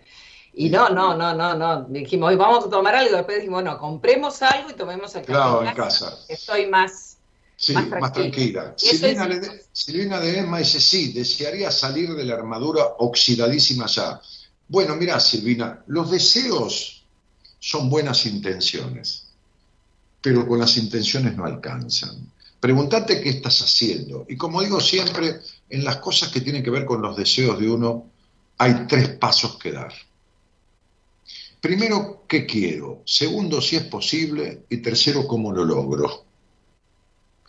Entonces, si lo que querés es salir de una armadura, desde ya te digo que eso es posible, porque yo tuve que salir de la mía. Quizás vos, a lo mejor de la tuya, Corina, yo no sé. pero- Seguro. Uh, por ahí- unas cuantas. Creo que por me saqué eso. una y abajo había otra. ¿Qué dije, ¿qué cosa es esto? ¿Qué costa esta que lo cosa que? Claro, sí. Bueno, había otra. Y yo, cómo sería que cuando empecé terapia, a los 31 años, me dijo, bueno, ¿qué lo traes? Entonces, en la tercera o cuarta sesión, le dije, este, ¿cuál de las cosas me están produciendo esos estos ataques de pánico. Y le empecé a enumerar mis quilombos. Y me dijo, mire, son muchos, vamos a ir de a uno por uno. Póngamelos en fila como los patitos, ordénemelos y vamos, vamos. Ordene los patitos y allá vamos. Alexandra Velázquez dice, buenas noches, Dani y Corina, un placer escucharlos y qué lindo saber que Alejandra Soria estará en el programa Divina y Amorosa Persona, es mi psicóloga. Muy bien, qué bueno querer mucho al terapeuta, esto es maravilloso. Bárbaro. Claro, necesario, Corina, ¿o no? Pero claro que sí, por eso yo te decía antes que lo afectivo era lo más, es lo que más pesa, ¿no? Claro. Para el claro, cambio. Claro. Totalmente, sentirse contenido. Espero, dice Silvina Ledesma, ah, porque ayer estaba en un vivo yo de Instagram, este, sí, con, con la gente, lo anticipamos una hora antes, dos horas.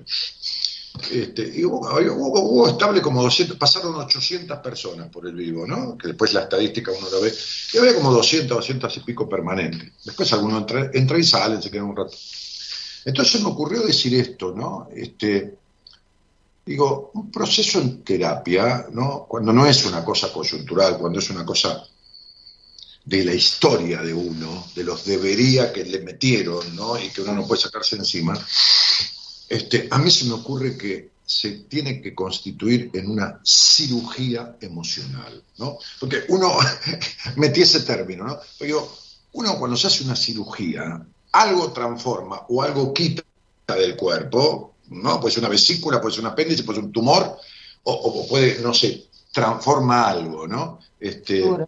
Claro, y, y- y un proceso en terapia que tiene que ver con la historia y las cosas pesadas de uno de su historia, este, este, este, debe ser transformador. Y entonces se me ocurrió esto. Entonces hay, hay alguien que se ve que estaba ayer escuchando y dice, estoy esperando mi cirugía emocional y el turno con vos, dice. Estuvo muy bien. Claro. Claro, en realidad es al revés. Primero el turno para poderse hacer la cirugía emocional. Claro, eh, exactamente, exactamente. Bueno, este, Cori, así que te elegís un, un tema, el que, te Bueno. guste, el que te guste, este, y, y te, te voy a hacer una pregunta antes. Te voy a hacer una pregunta antes. Con este, con este recorrido de vida que tenés que yo, con, con todo mi cariño, y, y, y- y sabés que este, digo lo que pienso, lo que siento, y si no, no digo un carajo, este, yo, este, y lo sabe Gaby, que te tengo mucho cariño, y, y, em, admiración. Yo, yo admiro, este, a través del recuerdo de mi madre, admiro a las mujeres con ovario, admiro a las mujeres que emprenden. Y lo digo, yo hablaba de todas estas cosas hace 25 años en la radio, cuando hace 25 años todavía estábamos en otra época, ¿no? Este, este, siempre he defendido y trato la sexualidad de las mujeres porque tienen más capacidad que los hombres en ese tema, tienen más capacidad que los hombres en prácticamente todo, en aguantar el dolor, en esto, en lo otro, en, en- en- en muchísimas cosas. No, no- no son más en nada, son diferentes. Eh, eh, eh, este, eh, em, co- como decía, no, no sé quién, a, a mí me encanta acompañar a las mujeres porque ahora atiendo solo, solo somos las mujeres hace años, me, me especialicé en, en algunos temas que, que veo que no se tratan, este, que no llegan a fondo, este, la inmensa mayoría de los terapeutas, en el caso de las mujeres, en que la mujer no tenga más poder que el hombre, en que la mujer tenga poder sobre sí misma Lógico. poder sobre sí misma, ni más ni menos poder que nadie, porque eso no es una competencia, ni, ni tres pitos, ni, ni nada, ¿no? Este, entonces yo, yo tengo este, mucho cariño por vos y, admiración por, por, por la vida que has llevado, por lo que has hecho, por lo que has deshecho, por lo que te has equivocado, por lo que por todas las ganas que tuviste de hacer cosas y las hiciste. Así tuvieras que viajar y cantar en Estados Unidos y grabar. Y siempre fue poniendo mucho huevo y ovario, siempre para, lo- para lograr las- o los huevos que son los ovarios de las mujeres, ¿no? O- o nosotros, nuestros huevos son nuestros ovarios, es lo mismo. Este, este, así que es un gusto que trabajes dentro del ámbito en el que yo trabajo y que seamos colegas, es un gusto, y es un gusto que toda esta fuerza y empuje y experiencia la tengas como sabiduría para compartirla con los pacientes, negra. Sí, yo estoy muy feliz de, formar parte del equipo, realmente. Muy feliz, muy feliz. Me hace muy feliz. Porque, bueno, porque sé que, que- estoy en un lugar en el que, justamente por lo que vos decís, por la trayectoria de vida, más allá del estudio, más allá de lo que uno se puede haber formado, eh, es la- es la vida, es haberte animado a hacer cosas cuando todo te decía que no, o cuando tenían, te ponían el, el- el- el pat- la patita para que tropezaras y te cayeras. Sí, a mí por me ahí me he tropezado y me he caído, pero me volví a levantar. Y bueno, es eso, es, es el, día a día y es el ser feliz día a día, porque la felicidad es un estado, sí, estado del alma. sí, yo decía el otro día citando, citando a un autor, de- de- citando un autor decía, el ser feliz no existe, a lo sumo se puede tener una vida interesante, ¿no? Este, con momentos de felicidad o de bienestar. Este, pero me hiciste acordar en esto de, de lo que la, la- la gente se opone, ¿no? Me hiciste acordar cuando yo tenía mi, mi empresa inmobiliaria, que fue una empresa realmente, porque tenía sucursal y todo, este, dentro de, de mi ciudad, Ramón Mejía era de las 60 inmobiliarias que había, era la primera o la segunda, depende, este, como lo miraras. Es más ciudad importante, ¿no? Sí, sí. Había un gerente de un banco eh, este, que, que había comprado una propiedad en mi inmobiliaria. Y habían pasado unos años. En esa etapa yo ya estaba terminando con la inmobiliaria, dejando la inmobiliaria por la radio y toda esta cosa de la numerología y la psicología y todo esto. Este, entonces iba por la vereda, por una casa de mi pueblo, por ahí caminando, entramos y me lo cruzo el tipo. Y me dice, señor Martínez, ¿cómo le va? ¿Te imaginas que el tipo era un gerente de un banco notorio y yo era el dueño de una de las inmobiliarias más importantes. Entonces, este, me dice, ¿cómo le va? ¿Cómo anda? Dice, su inmobiliaria que estaba ahí en... Le digo, no, se hizo un edificio ahí, este, hicimos un edificio con una constructora. Me dijo, ah, qué bien, ¿y dónde está? Digo, mire, por el momento estoy en tal casa. Me dice, ¿por qué por el momento? Y porque estoy dejando. Y me dice, no me diga. Me dice, ¿por qué? Digo, porque estoy haciendo radio. No me diga. Sí. Dice, ¿un programa político? No, no. ¿De economía? ¿De economía? No, no. No. Digo, no, mire, en realidad un programa humanístico, haciendo un poco de numerología. El tipo me miró, ahí, ahí cambió la mirada, ¿no? Y me dijo, bueno, este, que le vaya bien, ¿eh? Y se fue. Quedó como desorientado, ¿entendés? Como que yo ya no era el que él tenía preconcebido. Se le cayó un ídolo. Bueno, ponele, ponele, ponele. Y Este, sí, ¿cómo vas a dejar algo tan importante, próspero, que te llena de guita para ir a hacer numerología a una radio? claro. Te cayó un ídolo, obvio, claro. Sí, Bueno, sí. esos son los debería que vienen de afuera y, y lo que desde adentro uno, viste, a veces este, este, escucha más afuera que, que- que- que adentro, ¿no? Este, hay, hay, hay, hay un cuento muy lindo de, de una carrera de ranas, ¿no? Que, Mm. que- que- era un triatlón de ranas, ¿viste? Tenían que, que- hacer toda una cruza con tipo desierto, después este, una laguna inmensa, y después escalar una montaña, ¿no? Este, una montaña que no era tan montaña, no era tan alta, pero era. Sí, sí. Y de- después volver, ¿no? Después volver. Entonces las tribunas estaban llenas de ranas, sapos, ranas, renacuajo, había de todo. Este, y entonces empezaron a gritar todos, no van a llegar, no van a llegar, no van a llegar, porque claro, ¿dónde mierda las ranas iban a hacer semejante recorrido? Iban cayendo por el camino, ¿viste? Se quedaban exhaustas por el camino, ¿viste? Y dale, dale, dale, dale. Y allá a la vuelta venía una rana saltando, saltando, saltando, saltando, saltando, sola mi vida y llegó a la meta.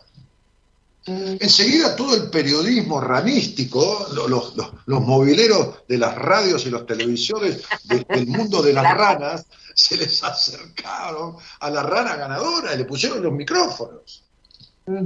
Entonces este, la, la rana pidió papel y lápiz, así así, y escribió y dijo, no entiendo nada, soy sorda. Por eso Qué bien, ganó. a veces qué bien que nos viene ser sordos, ¿no? Bueno, vos sabés que Víctor Frank, una de las, ge- una de las personas que él atendió, era un eh, tipo, no sé si era este diplomático, en, súper encumbrado, el tipo era un alemán, imagínate cómo son, tan estructurados y todo. Y el tipo estaba con una profunda, profunda depresión. Y ah, un tipo que había sido súper exitoso. Y, y que era exitoso en ese momento. Sí, pero él no se bancaba más la, la depresión que tenía. Entonces, bueno, indagando con estas preguntas que hacemos los psicólogos.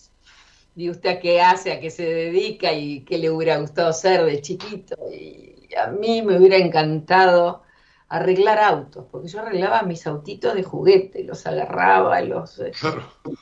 Y dice, bueno, deje la diplomacia y póngase un taller mecánico. Claro. Y entonces el otro tipo lo miró y dijo, ¿sabe que tiene razón? Claro. Y fue y renunció y se hizo un taller mecánico, se compró un local, se puso el taller mecánico y se le fue a la miércoles toda la depresión que tenía. Evidente. Por primera vez en su vida fue feliz. A todo esto, claro, el padre le retiró la palabra, la mujer al principio muy bien no lo tomó, pero se quedó porque el mandato de una mujer, este, sobre todo eh, este, alemana, es quedarse al lado del marido y cumplir con sus mandatos. Los hijos felices, porque por suerte papá va a estar en casa ahora de nuevo. Sí, y alegre. eh, y alegre. viajando, ellos estaban contentos, estaban chochos Y Y es- alegre. tipo más feliz del mundo, porque él había logrado hacer... Entonces, por ahí, viste, vos decís, sí, sí, los empastillan, le dan esto para la depresión, le dan esto...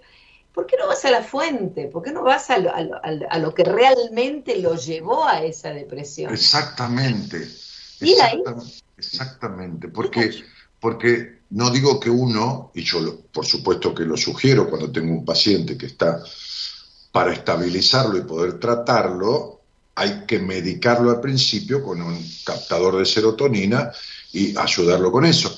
Pero, este, pero, pero eso es como un bastón para que se quebró una pierna. El bastón es hasta que soldamos el hueso, después basta de medicación.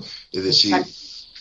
lógicamente, eh, eh, eh, Pero cuando esas cosas no se curan, o el No. hueso suelda mal, cuando no se repara.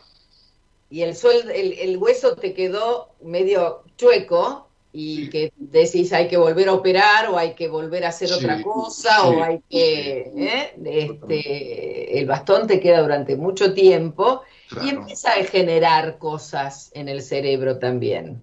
por supuesto. Y hay efectos colaterales. Entonces, la psicoterapia y todo lo que se está trabajando es para eso, para sacar de, de- de esas profundidades tan... Esto, ¿no? De decir lo que el otro le cuesta escuchar.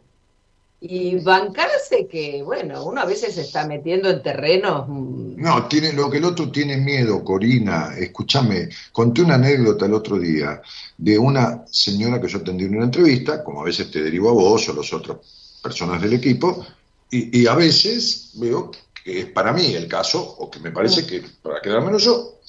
Este, em, porque siempre digo que, que- que- que- que es importante saber lo que uno sabe, pero más importante es saber lo que uno no sabe, para no hacer cagada, ¿viste? Claro. Entonces, este, esta mujer me escribió, llegado su tiempo, porque ¿viste? tengo gente en espera, y, y- y entonces llegado su, su turno, digamos, 20 o 30 días después, y me dijo esto, ¿no? Me quedó, como tantas cosas que me quedan fijadas, me dijo, Daniel, acá estoy para empezar con vos, dice, este, aunque lo sienta una traición.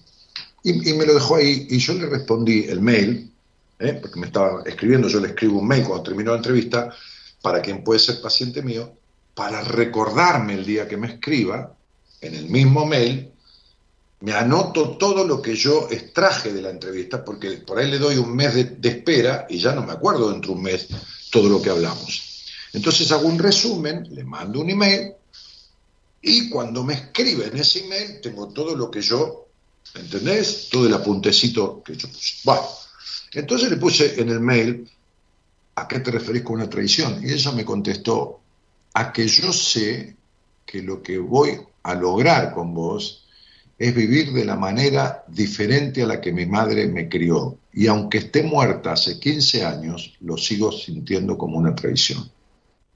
Mirá qué, lo, mirá qué loco, ¿no? Muerta la madre y todo, le costaba revertir los mandatos. Y claro. ¿Ese? Y estaba mal, ¿eh? Porque cuando la vi, estaba mal.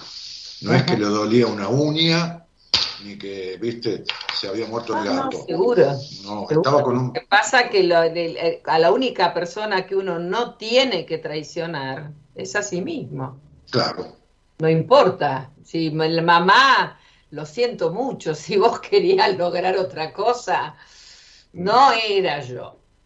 claro. No era yo, no es por mi lado, este, porque realmente cuando uno se traiciona a sí mismo, es donde ahí la cosa se le pudrió mal, y se pudrió para largo, ¿eh? Sí, sí. Entonces hay que dejar de traicionarse para, justamente para empezar a ser leal con uno y los demás que lo entiendan. Y el que no lo entiende es un problema del otro. no Claro, un claro, claro. Lo que el otro no es piense mi mí. problema que vos no entiendas que yo no me voy a traicionar a mí. Claro, no, es claro. problema que no lo entiendas. Si lo querés Claro. entender bien, no lo querés entender, bueno, ya. Sí, sí, sí. Además, además estoy de acuerdo con que no lo entiendas. Muy de acuerdo, pero no lo comparto. Claro, pero no te voy a dar el gusto tampoco. Claro, sí. Además, ni te daño, ni me daño Claro. con esta resolución que estoy tomando de esto de ser leal a mí mismo. Ahora, si yo siendo leal a mí mismo, a vos te afecta en tu vida, cada uno se jode como quiere. Si querés joderte con eso, jodete, yo no tengo la culpa. Claro, pero se va a autoflagelar, porque Claro. eh, va a ser un, un acto personal de la otra persona, o sea, no, no va a ser algo que yo estoy provocando. No, por ¿Viste supuesto. esos padres que de pronto les agarra el patatús, les sube la presión arterial Y le en echa el la culpa. momento justo en el que vos vas, una vez, ay, yo te voy a contar una que fue muy gracioso también, cuando hace muchos años, en el 91, eh, se hace el premio Coca-Cola. Yo me presento, quedo con una obra que era, nada, había cualquier cantidad de gente. Mi madre vivía todavía. Entonces vino a ver la obra, terminó, todo el mundo aplaudiendo, lógicamente, porque además, además eran todos los amigos de, Claro. de los actores, ¿viste? Sí, lógico, lo Y aceptamos. ella se descompuso. O sea, se descompuso. Entonces viene mi hermana mayor y me dice, ¿sabés cuál fue tu error? Que en vez de haber puesto dirección Corina Harry, tendrías que haber puesto dirección la hija de Teresa. Dice, ahí no había problema, ella se iba a sentir que seguía siendo la dueña de la escena. El problema fue tuyo, vos tenés la culpa.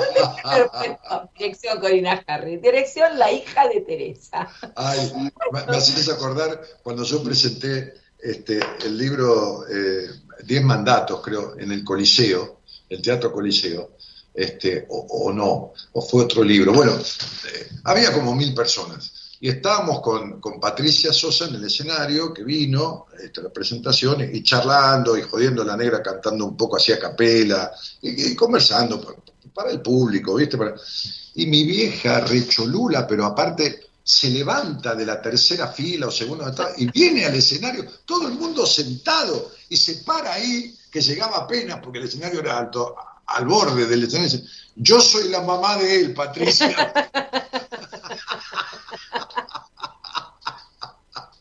Yo lo tuve en mi panza nueve meses. Faltaba que dijera. mamá, anda a sentarte, le dije, hazme el favor. No me hagas papelones.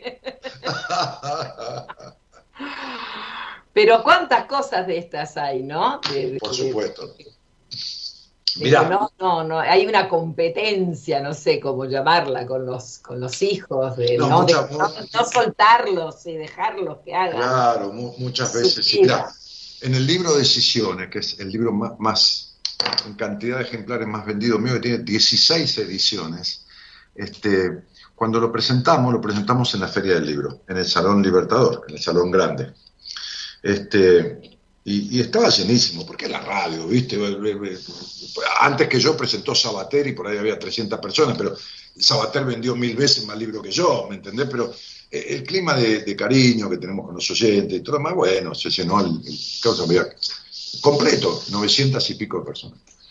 Entonces este, estábamos en el escenario y, en la presentación del libro, había unos amigos míos este, ahí, este, estaba mi locutora, eh, estaba la gente que en ese momento era mi equipo, este, y, y entonces la locutora leyó el prólogo. Y el prólogo de mi libro Decisiones dice algo así como que le dedico este libro a mi madre,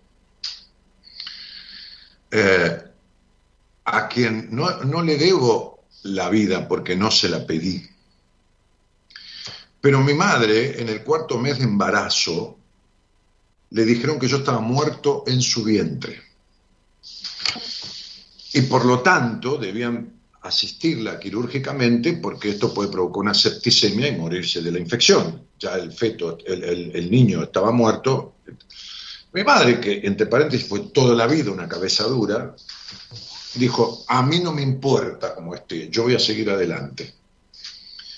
Entonces, si bien la mayoría de las personas, la inmensa mayoría de las personas, decía yo algo así en el, en el prólogo, nacieron de un deseo, porque es mentira que no hay un embar que hay embarazo no deseado. El inconsciente, Corina, dice, ay, seguro, hay, hay un deseo que no, claro, no conozcas, no quiere decir que no exista. Claro, ¿no? viste cuando le dicen a la hija, yo no te deseé, o al hijo, sí. mentira es eso, mentira. La, esa cree que no la deseó, pero la verdad es que abajo subyace, ¿entendés? Bueno, no importa. Pero yo le dije, la inmensa mayoría de los, de, de los nacimientos se produce por un deseo. Yo le dedico este libro a mi madre por haber nacido a través de una decisión. Por eso será que decido tanto en mi vida y de tantas maneras, por supuesto equivocándome muchas veces, pero eso era lo que yo le agradecía a mi mamá, que me dejó implicado la capacidad de decidir, como un, como un mandato sentido, ¿entendés? Es que debe haber sido una decisión a medias, eh, eh, eh, compartida, me refiero. Sí. Ah, porque seguramente también había ya a esa altura, a cuatro meses de embarazo, una decisión del feto de ah. querer terminar su sí, crecimiento y nacer. Sí. Y nacer. O sea, es, fue como, como un deseo o una decisión compartida. Sí. Algo en ella le dijo, está, ahí está. Claro, y ella dijo, vamos adelante porque está. Porque seguramente de algún lugar le dijiste, estoy. Claro, 65 años atrás no había ni escáner, ni tomografía, ni tres ah. carajos de nada. Así que la, que le Ni ecografía, la... ni nada de eso. Nada, nada. Nada, eran todas cosas. Coli, sé que te levantás muy temprano. Mira, ya me, ya me, ya me este, jorobaste la mañana, no te preocupes. Ya se me pasó el sueño, ya se me pasó todo. Ya me, ya me cagaste la... la, la, la sí, no quise ser grosera, pero algo de eso hay. No, eso, de, de eso me encargo yo. Tranquilo que acá la gente sabe que soy mal hablado. Marta, desde Uruguay, dice una genia Corina, Dani, el miércoles vamos a extrañarte, pero será un placer escucharla. Éxitos en tu lindo proyecto con Gabriela, un abrazo, muchas gracias. Abrazo a todos y aguante mi psicóloga, mi psicóloga Mara. Cada uno hincha para su psicólogo del Está muy bien, está muy bien. En su equipo, está bien. Claro. Está bárbaro. Este, eh, ¿Qué más? Dice, hermosa mujer, Corina, dice Cecilia, y una excelente terapeuta. Agradecida y contenta de que me esté ayudando a transitar mis procesos. Corina, a mí me gusta cantar. Los miércoles pueden salir mini clases de canto, dice Nico. A mí también me gusta mucho cantar, dice Paula Peláez. Bueno, Corina no está dando clases de, de no, canto. No, no, no estoy dando clase de canto, pero dentro de la terapia lo que hago sí es mucho trabajo de respiración. Claro. Porque la respiración es lo único que te trae al presente. Ah, sí. Claro. Porque no podés respirar en el pasado ni respirar en el futuro, tenés que respirar aquí ahora. Sí, Entonces, eso. cuando se van mucho para el pasado, se van mucho para el futuro. Los haces un ejercicio de Los hago, sí, que vengan a respirar. Vamos a respirar bien profundo. Entonces, con la respiración uno se instala en el presente Y- Es como, la- como una primera sensación, ¿no? De percibir lo que es concretamente estar en el presente, que es estar en la respiración. Bueno, en los seminarios, este, lo primero que hago yo, es que, que todos trabajamos de equipo, pero, pero la recepción y el primer gran ejercicio, gran digo, en el sentido movilizante, lo hago yo sin decir nada, porque no voy a contar los detalles, pero hay un inmenso trabajo de introspección y respiración. De respiración. ¿sí? Claro, este, este, porque, porque lo primero que tengo que, que lograr en ese trabajo, que, que dura como más de media hora, 45 minutos, es que se sientan presentes, ¿no? que estén presentes ahí, que suelten, que establezcan esto de donde vienen, algunos del exterior, que se, que se hayan retirado y se encuentren ahí, que tengan sensación de presencia plena, de presencia plena, ¿no? Aristóteles eh, dijo un día ahí en la academia, este, este, ¿quién es sabio? Y uno dijo, aquel que nace con la sabiduría de toda, otro dijo, no, aquel que se ocupa de aprender de toda la ciencia. Y Aristóteles dijo, sabio es el que está presente. Bueno, debo confesarte que no soy muy partidaria de Aristóteles. No, pero me gusta esa, me gusta, me gusta. Está bien, me- algunas frases están buenas. Claro, a mí hay cosas de Shakespeare que tampoco me gustan, pero cuando Shakespeare dice las verdaderas vacaciones son las vocaciones del corazón, ahí me quedo con él. Sí, ¿Me entendés? No, no, hay cosas que sí, pero bueno, tendría que haber seguido, escuchado un poquito más los que estuvieron antes de, de Aristóteles, que los sabios del Mileto, por ejemplo, que hubiese hecho un mundo, creo que bastante mejor de lo que provocó Aristóteles, pero bueno, está Ah, bien. no, es con respecto a eso estoy de acuerdo, sin duda. Este, está bien, el tipo defendió su quinta este, Sí. y, y le sirvió, le, le hizo un buen marketing. Sí, viste, algunos fueron Para la época hizo un buen marketing, a- a- algunos fueron mejores marketineros que otros. totalmente. Sí, total- sí, algunos fueron mejores que otros, ¿no? Por eso está bueno que creer en los propios proyectos y llevarlos adelante, porque uno dice, bueno, ¿y para qué? Porque muchas veces este, sentís, escuchás a un paciente, te dice, ¿y para qué? Y porque nunca sabes hacia dónde te lleva, nunca sabes hacia dónde, a quién, quién podrá escuchar y a dónde se puede producir una modificación. Por supuesto. Hay Pero que ir para desde adelante. ya, desde ya, pero por supuesto. Hay que ir para adelante. Este, sí, eh, con los debería propios. Por supuesto, sí, por eso estas cosas que, lo que decías vos, ¿no? Esto que nace y que, que- que esos, eh, esas vacaciones que son, uno puede vivir de vacaciones toda la vida. Si Ah, no, sí. dale a Dalí, si no vivió Sí, de sí, vacaciones, pese a que pasó por sus situaciones terribles, pero el tipo siguió, artísticamente siguió de vacaciones siempre. Es, es buenísimo, es buenísimo. Y es una forma de ser feliz muy, muy genuina, ¿no? Sí. Estar, estar con, los, con, las, con lo que uno quiere, con lo que uno... Me decía, me decía en, en una sesión de mi terapia a los treinta y pico de años, este, cuando ya las fobias y los ataques de pánico se habían ido y ya yo me quedaba porque me quería quedar, ya no era ni el ataque de pánico ni la fobia, yo quería seguir como abrevando, ¿viste? cuando vos te encontrás con alguien que sentís que, que sabe y te gusta, como, entonces este, el, el viejo un día me dijo, este, mire, para vivir, para morir, para tener una muerte digna, hay que aprender a vivir con dignidad. Y sí, Me quedó siempre esa frase. Y vivir con dignidad tiene que ver con lo que vos decías, con el no traicionarse. no traicionarse. Uno- a uno mismo no se puede traicionar. Sí, Porque lo pagás, lo pagás con el cuerpo, lo pagás con las enfermedades, con el alma, con el vacío. empezás a trabajar algo y la enfermedad Lo- cede. Lo pagás con el vacío del alma, lo pagás con los vínculos de mierda, lo pagás con un montón de cosas. Y poniendo el cuerpo, obvio. Evidente. Bueno, Cori, Bueno, de, de qué querés hablar el miércoles Ah, y sí. hablalo. voy Como, hablar, como dijo, voy a hablar como del dijo- señor Daniel Martínez. como dijo, ¿qué? Voy a hablar con vos. De vos. No, este, ¿No? ¿No puedo? Sí, haz lo que quieras. Este, como dijo, dijo Art- Arthur Miller, creo que dijo una vez, alguien le preguntó, ¿qué condiciones hay que tener para ser escritor? Y él dijo, hay que tener algo para decir y decirlo.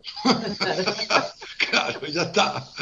Escribí Vos sabés que cuando él estaba con Marilyn Monroe, Con Marilyn Monroe, sí. claro, este, uno- un reportero le dijo, dice, imagínense un hijo suyo Claro, por la belleza de Marilyn y Sí, el la talento inteligencia. de Her- y él dijo, lo terrible sería que fuera al revés.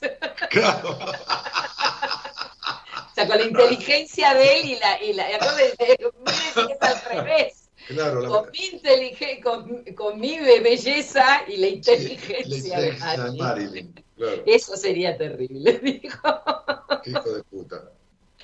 Y sí, bueno, no la tenía muy en consideración, te diré, que era un objeto, eso sí, ahí esa sí que fue un objeto sexual para, para él, ¿no? Este, no, no, no hubo mucho respeto ahí a, a la mujer, este, este respeto del que vos hablás y el que vos valorás eh, respecto de las posibilidades, porque es obviamente que somos diferentes, hay complementación y que hay muchas cosas que puede hacer el hombre que no las puede hacer en la mujer y viceversa. Y esto no habla eh, de una cuestión antifeminista ni el feminismo puesto ahí a, no sé, como el gran eh, valor.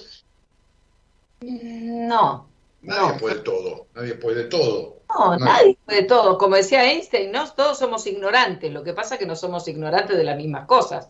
Claro, Decía él, somos ignorantes, algunos son ignorantes de algunas cosas, otros son ignorantes. claro. otros son Ese, ignorantes. eh, te, aclaro que, te aclaro que ese fue bastante jodido con la mujer, ¿eh? Él fue un reverendo. Le hizo firmar un contrato, de- de- yo creo que hasta, hasta, hasta poniendo el permiso a qué hora tenía que ir al baño a cagar esa mujer. Sí, porque, Porque- estaba enamorado de su, de su prima, él.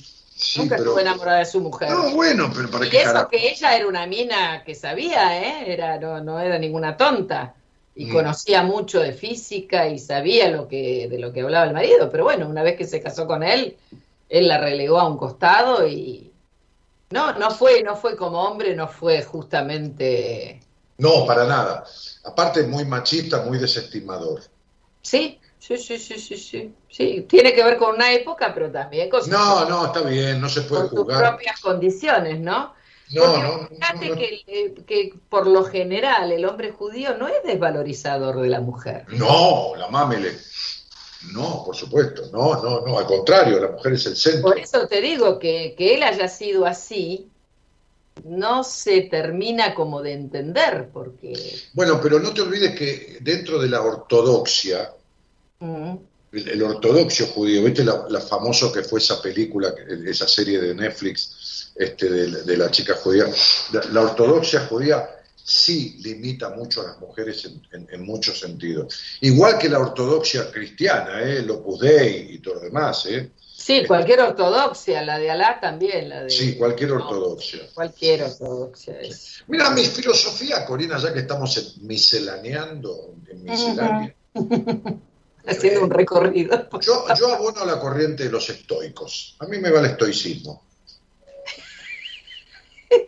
Bueno, si te va, te Sí, va. porque ¿viste? ellos propiciaban esta cuestión de instruirse, culturizarse y, y no depender de los bienes, pero sí disfrutar de ellos. Es decir, no, no necesitar cosas, pero sí tenerlas en las posibilidades que uno tiene, si eso significa disfrute, no digamos el acaparamiento. Así que Exacto. me quedo con los estoicos, que sería todo en su medida, ¿no? Este, no vamos a completar la frase porque... No, no, no completes la frase para nada. Claro. Este, Este, Estar en el mundo sin ser de este mundo. Claro, estar en el mundo sin. Sí, sí, como. hay- hay- Sin, un- sin, sin apropiarse del mundo. ¿no? Claro, hay, hay, hay, hay un- en, en un, en un CD que yo grabé este, con cuentos y reflexiones que venían con mis libros, hubo dos libros míos que tenían, venían en esa época con CD, y que traen 12, 14 tracks, con cuentos y reflexiones. En uno este, cerraba el CD este, con un cuento que al final terminaba diciendo te deseo lo suficiente, no te deseo tantos enemigos como amigos para que esto, lo otro, y en un momento decía, te deseo que, que tengas el suficiente dinero y que al menos una vez al año pongas un poco de ese dinero delante tuyo y digas, esto es mío, para que quede claro quién es de quién. Sí. Bueno, Claro. era como el, como el ego de Merlín, ¿te acordás? Claro. Que decían, no, eh, no es que yo- él me domina a mí, yo lo domino a él. No, Berlín le dijo al caballero, yo tengo un ego más grande que el tuyo. Ah, qué bien, dice, sí, pero yo manejo a mi ego, no me maneja a mí. El, el ego bueno, maneja. entonces cuando uno, cuando uno le pertenece al dinero, Mm, ahí uno está jodido. Y yo he conocido mucha gente que le pertenece al dinero. Y sí, y Sí, sí, sí. Porque no se ponen límites y porque dicen, bueno, cuando gane el primer millón paro. Mentira. No, Llegan no, no, al primer millón y va a ser el segundo Sí. y el tercero, el Sí. cuarto y el Un quinto. día me dijo, un día estamos conversando, ¿no? Entonces me dice, vos te gastás la plata, haces un show en tu casa, traes cantantes, cena con champán, con tus amigos, esto, lo otro, en vez de juntarla. Entonces le digo, ¿qué hago si la junto? Me dice, vos te juntás tanto y esto y lo otro, tenés un millón de dólares. Un día tenés dos millones de dólares, un día no te das cuenta, tipo muy millonario, ¿eh? Muy millonario. Un día no te das cuenta, esta fue la frase, ¿no? Me acuerdo estábamos en un escritorio de una empresa, este, de, de un emprendimiento comercial que habíamos iniciado juntos. Yo con la idea y él con el dinero. Yo tenía la idea y él el dinero. Entonces él me dijo en esta conversación, este, me dijo, y entonces vos haces un millón y dos millones y un día te encontrás con 40 millones de dólares. Y se viene el mundo abajo y vos tenés 40 millones de dólares, me dijo. Y yo le dije, te voy a decir una cosa. Si se viene el mundo abajo, ¿para qué mierda querés los 40 millones de dólares? Y se quedó pensando, porque claro, había dicho una frase desafortunada, ¿me entendés? Y sí. Sí, como el cuento del, del pescador, ¿no? El tipo Ah, sí, sí. ¿Y para ¿no? qué? ¿Y para qué? ¿Y para envasar pescado y para venderlo y para qué? Y para que un día se ponga a pescar tranquilo. ¿Y qué mierda estoy haciendo? Estoy haciendo ahora. Es lo que estoy haciendo. ¿Qué tanta vuelta? Sí, es por ahí. Lo que pasa que, bueno, eh, pareciera ser que nos miran los de afuera con mejores ojos si tenemos los 40 millones de dólares, No, vamos.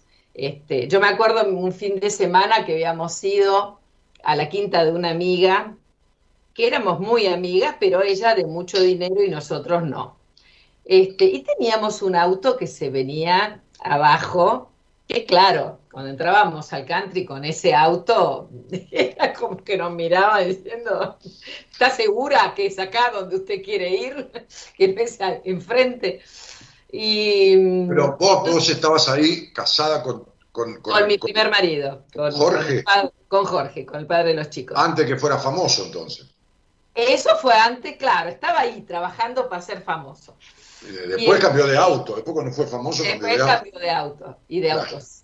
Y de pero el autos. tema- lo lindo fue que yo lo que le dije a él en ese momento, si en vez de ser nosotros los que entramos con este auto, llega a ser Charlie García, que en ese momento estaba en su apogeo total, Sí, claro. todos dirían, qué pintoresco, Ah, sí, sí, sí, sí. Sí, qué pintoresco, mirá, qué audaz, mirá, se da el lujo de qué auténtico. Que sí, no, se da el lujo de venirse con la peor Sí, cosa, la peor chatarra que pudo encontrar. o qué, o qué excéntrico. O qué excéntrico, exacto. Este, todo depende, ¿no? Donde te tengan este, catalogado. Yo siempre digo lo mismo, mira, este, resulta que hay un matrimonio de gente grande y hay una hija de que ya es grande y tiene sus 30 años. Y un día la hija aparece con un novio nuevo. Y el novio nuevo es un muchacho bastante alto, de ojos claros, que habla inglés, no entiende casi nada de castellano. Y el tipo habla inglés. Entonces lo presenta, la hija lo conoció hace dos meses, está en Argentina porque vino a la casa de un pariente y ya se va a volver a Inglaterra. Pero al parecer está muy enamorado y se lo presenta. La madre le pregunta, ¿qué hace en Inglaterra? Y, la- y ella le dice, trabaja en una planta de reciclaje con la basura. En cierta manera es como un recolector de acá. Sí. Pero bueno, dijo, sí, pero dijo la madre, debe ganar muy bien. Misma escena. Argentina, misma escena, matrimonio, hija de 30 años, llega la nena con un muchacho que es recolector de basura, que lo conoce porque pasa con el camión toda la noche. Un día se paró, le invitó a tomar un café. La vieja la saca cagando a ella y al recolector de basura. Me venís con un basurero a mi casa. Ahora, si el tipo habla inglés y es inglés y es de Inglaterra, es otra cosa. ser basurero que no hay ningún tipo de problema. Porque siempre suelo decir que a la gran mayoría de las personas, no a todos, No, no, a todos. no, por supuesto, no. les importa más el tamaño de la jaula que cómo canta el pájaro.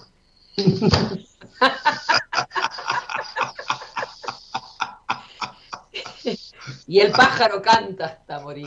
Hasta morir. Esa es una película grosa, grosa. Linda, linda, linda película. Sí, linda. En su momento movió bastante los, justamente esto de las creencias y las Y la religión. mandatos, ¿no? Sí, como sí. que como que esa y sabes quién viene a cenar, esa fue la otra película que también movió, que no me voy a olvidar nunca la cara de Catherine Hepburn cuando ella está mirando a su hija sonriente y ella tan enamorada, la rubiecita de ojos claros, y, y dice, no, porque es doctor y es esto y lo otro, y no sabe, ¿eh? se abre la puerta y a ella se le transfigura la cara La cara. de la, de la desilusión cuando lo ve al negro que, digamos que Cindy Poitier era buen mozo. No, muy lindo. Ese negro era lo más lindo que vi en mi vida. Si hubiera sido gay, no me lo pierdo. Mira, Hermoso el negro, era bárbaro. Una Poitier pinta. una cosa espectacular. Unas facciones. una- No, la altura, todo. Todo, todo era perfecto. Y además Sí. un porte, una cosa. Olvídate, la, la Eh, elegancia. ella, pero la cara de ella, el plano de ella, cuando la, la están enfocando, Sí, sí, sí. ella la mira a la hija con esa cara de que se deshace de amor y de, de felicidad, porque la hija le dice, porque encontré un hombre con el que yo sé que voy a poder tener un matrimonio como el que ustedes tuvieron, este, lleno de amor, lleno de esto, lleno del otro, y cuando se abre la puerta y lo ve, la carita, la carita fue, no, no, no, espectacular. Esas son las, una de las tantas películas que han cambiado la forma de, de mucha gente de ver, ¿no? Este, las películas sirven bastante también para, para eh, yo, yo, yo, mi, situaciones de vida. en mi- en mi tratamiento, eh, en, en mi forma y en mi esquema de- dentro de lo que yo hago, a lo que me circunscribo, utilizo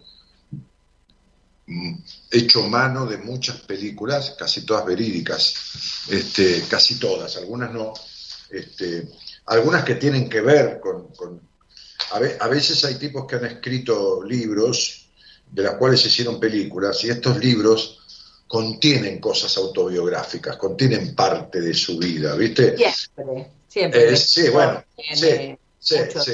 Un poco, un poco, un poco novelada, ¿no? Este, un poco novelada, pero este, este, Verónica quiere morir es, es una película basada en un libro de, de Coelho, este, que tiene que ver con la infancia de Coelho, porque Coelho este, este, es muy loco, ¿no? Pero eh, no Coelho, sino la situación. Coelho, este, cuando tenía 16, 17 años, Co- Coelho es bastante mayor que nosotros, este, que- que yo por lo menos, vos sos todavía muy joven, Corina. Este, Un año menos yo. bueno, yo quiero ser todo un caballero, galante. Este, este, y, mm, Un día salí con una mujer, yo, este, bastante mayor que yo, bastante mayor.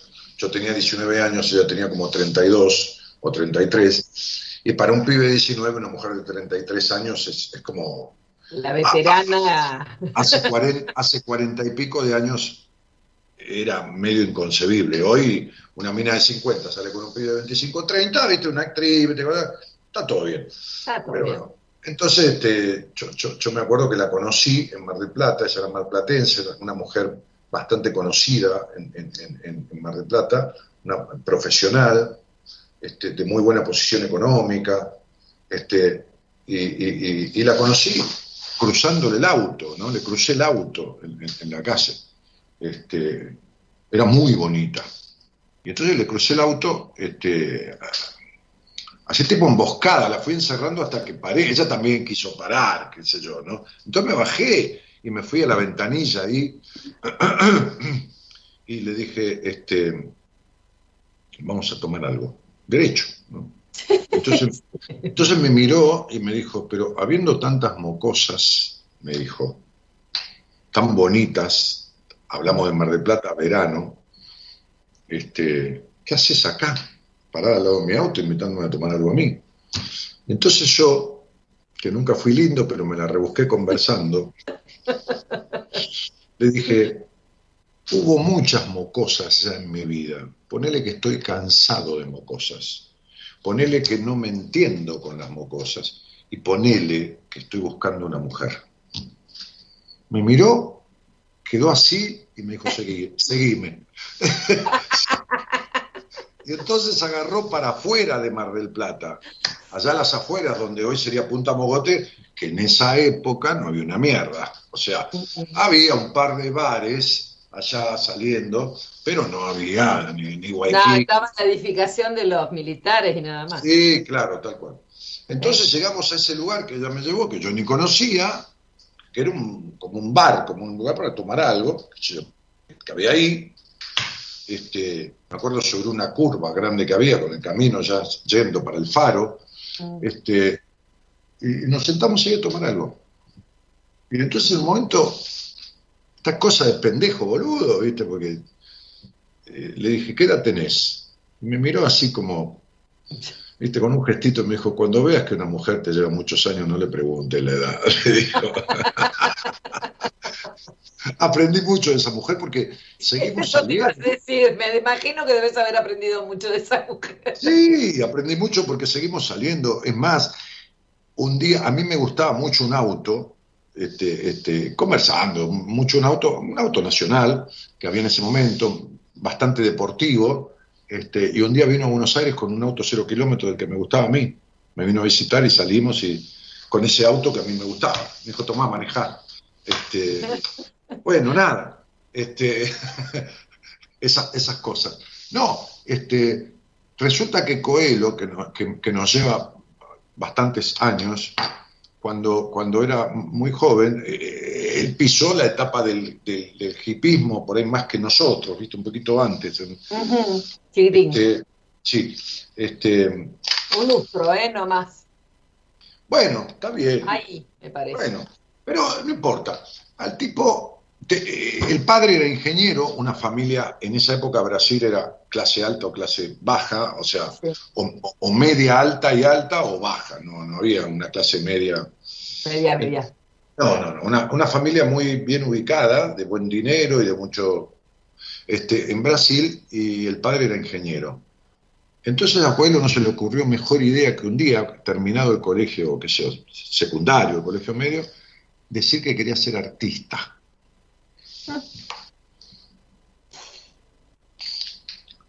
Bueno, por supuesto el quilombo, imagínate un, ingeniero, generalmente los ingenieros ¿viste? son tipos de, de estructura, ¿no? La madre, o, por supuesto, obediencia de vida.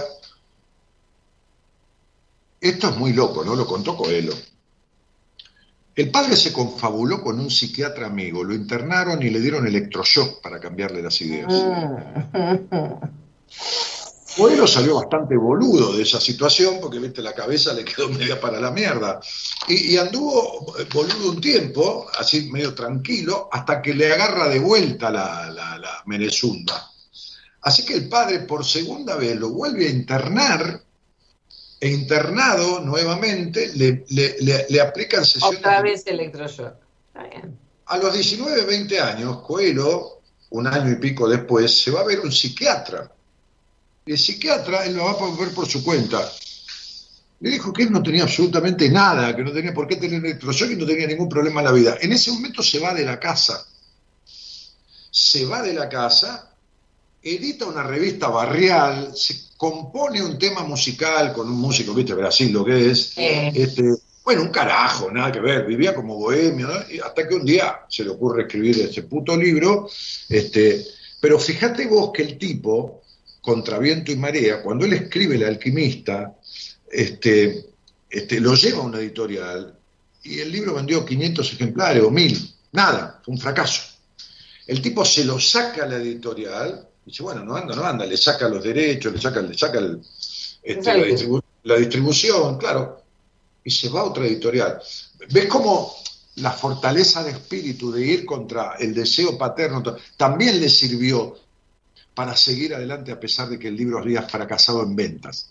No fracasó porque él lo había escrito, fue, fue un éxito escribirlo, pero el resultado comercial y el vendió resultado comercial. Claro, cuando cambió de editorial, y el tipo siguió con su, con su deseo, vendió 45 millones de ejemplares. Woody Allen decía, me llevó 40 años triunfar de la noche a la mañana. Claro, Y es así. Claro. Excelente frase. Es excelente. Me llevó 40 años triunfar de la noche a la mañana. Es Sí, fantástico. Que sí. todo el mundo cree que es, que es así. Eh, ay, No, no, no, hay que no, pasar no, toda la vida ahí. No, no, no. Nunca llega. Ade- Además, el triunfo no es el éxito, ni el éxito es la fama, ¿eh? Para el nada. éxito es la fama. Porque, como digo siempre, con todo respeto, hay muchas formas de tener fama. Fama tiene un culo muchas veces, ¿no? Este, y, está bien que, está bien que el culo tenga fama y a que a la gente le gusta hacer un culo La famoso. publicidad del ascensor, ¿te acordás? Aquella publicidad del ascensor. Sí, la conozco personalmente. Este, eh, este, este, ella, Vamos, ella, ella, Claudia, ella- Claudia algo. ¿eh? Claudia algo, ¿no? Se llamaba, no me acuerdo el nombre de ella. No, era, era la publicidad de, de- No, de- ella, ella, la, la, la modelo. La publicidad es Patricia Sarán. Patricia Sarán, gracias. Claro, Pato, Pato un día se me apareció en Radio El Mundo, cuando, cuando Radio El Mundo ya estaba en Cangallo, este, este, ahora Perón, este, cuando se había ido de la calle Maipú, se me apareció en, en la puerta de la radio.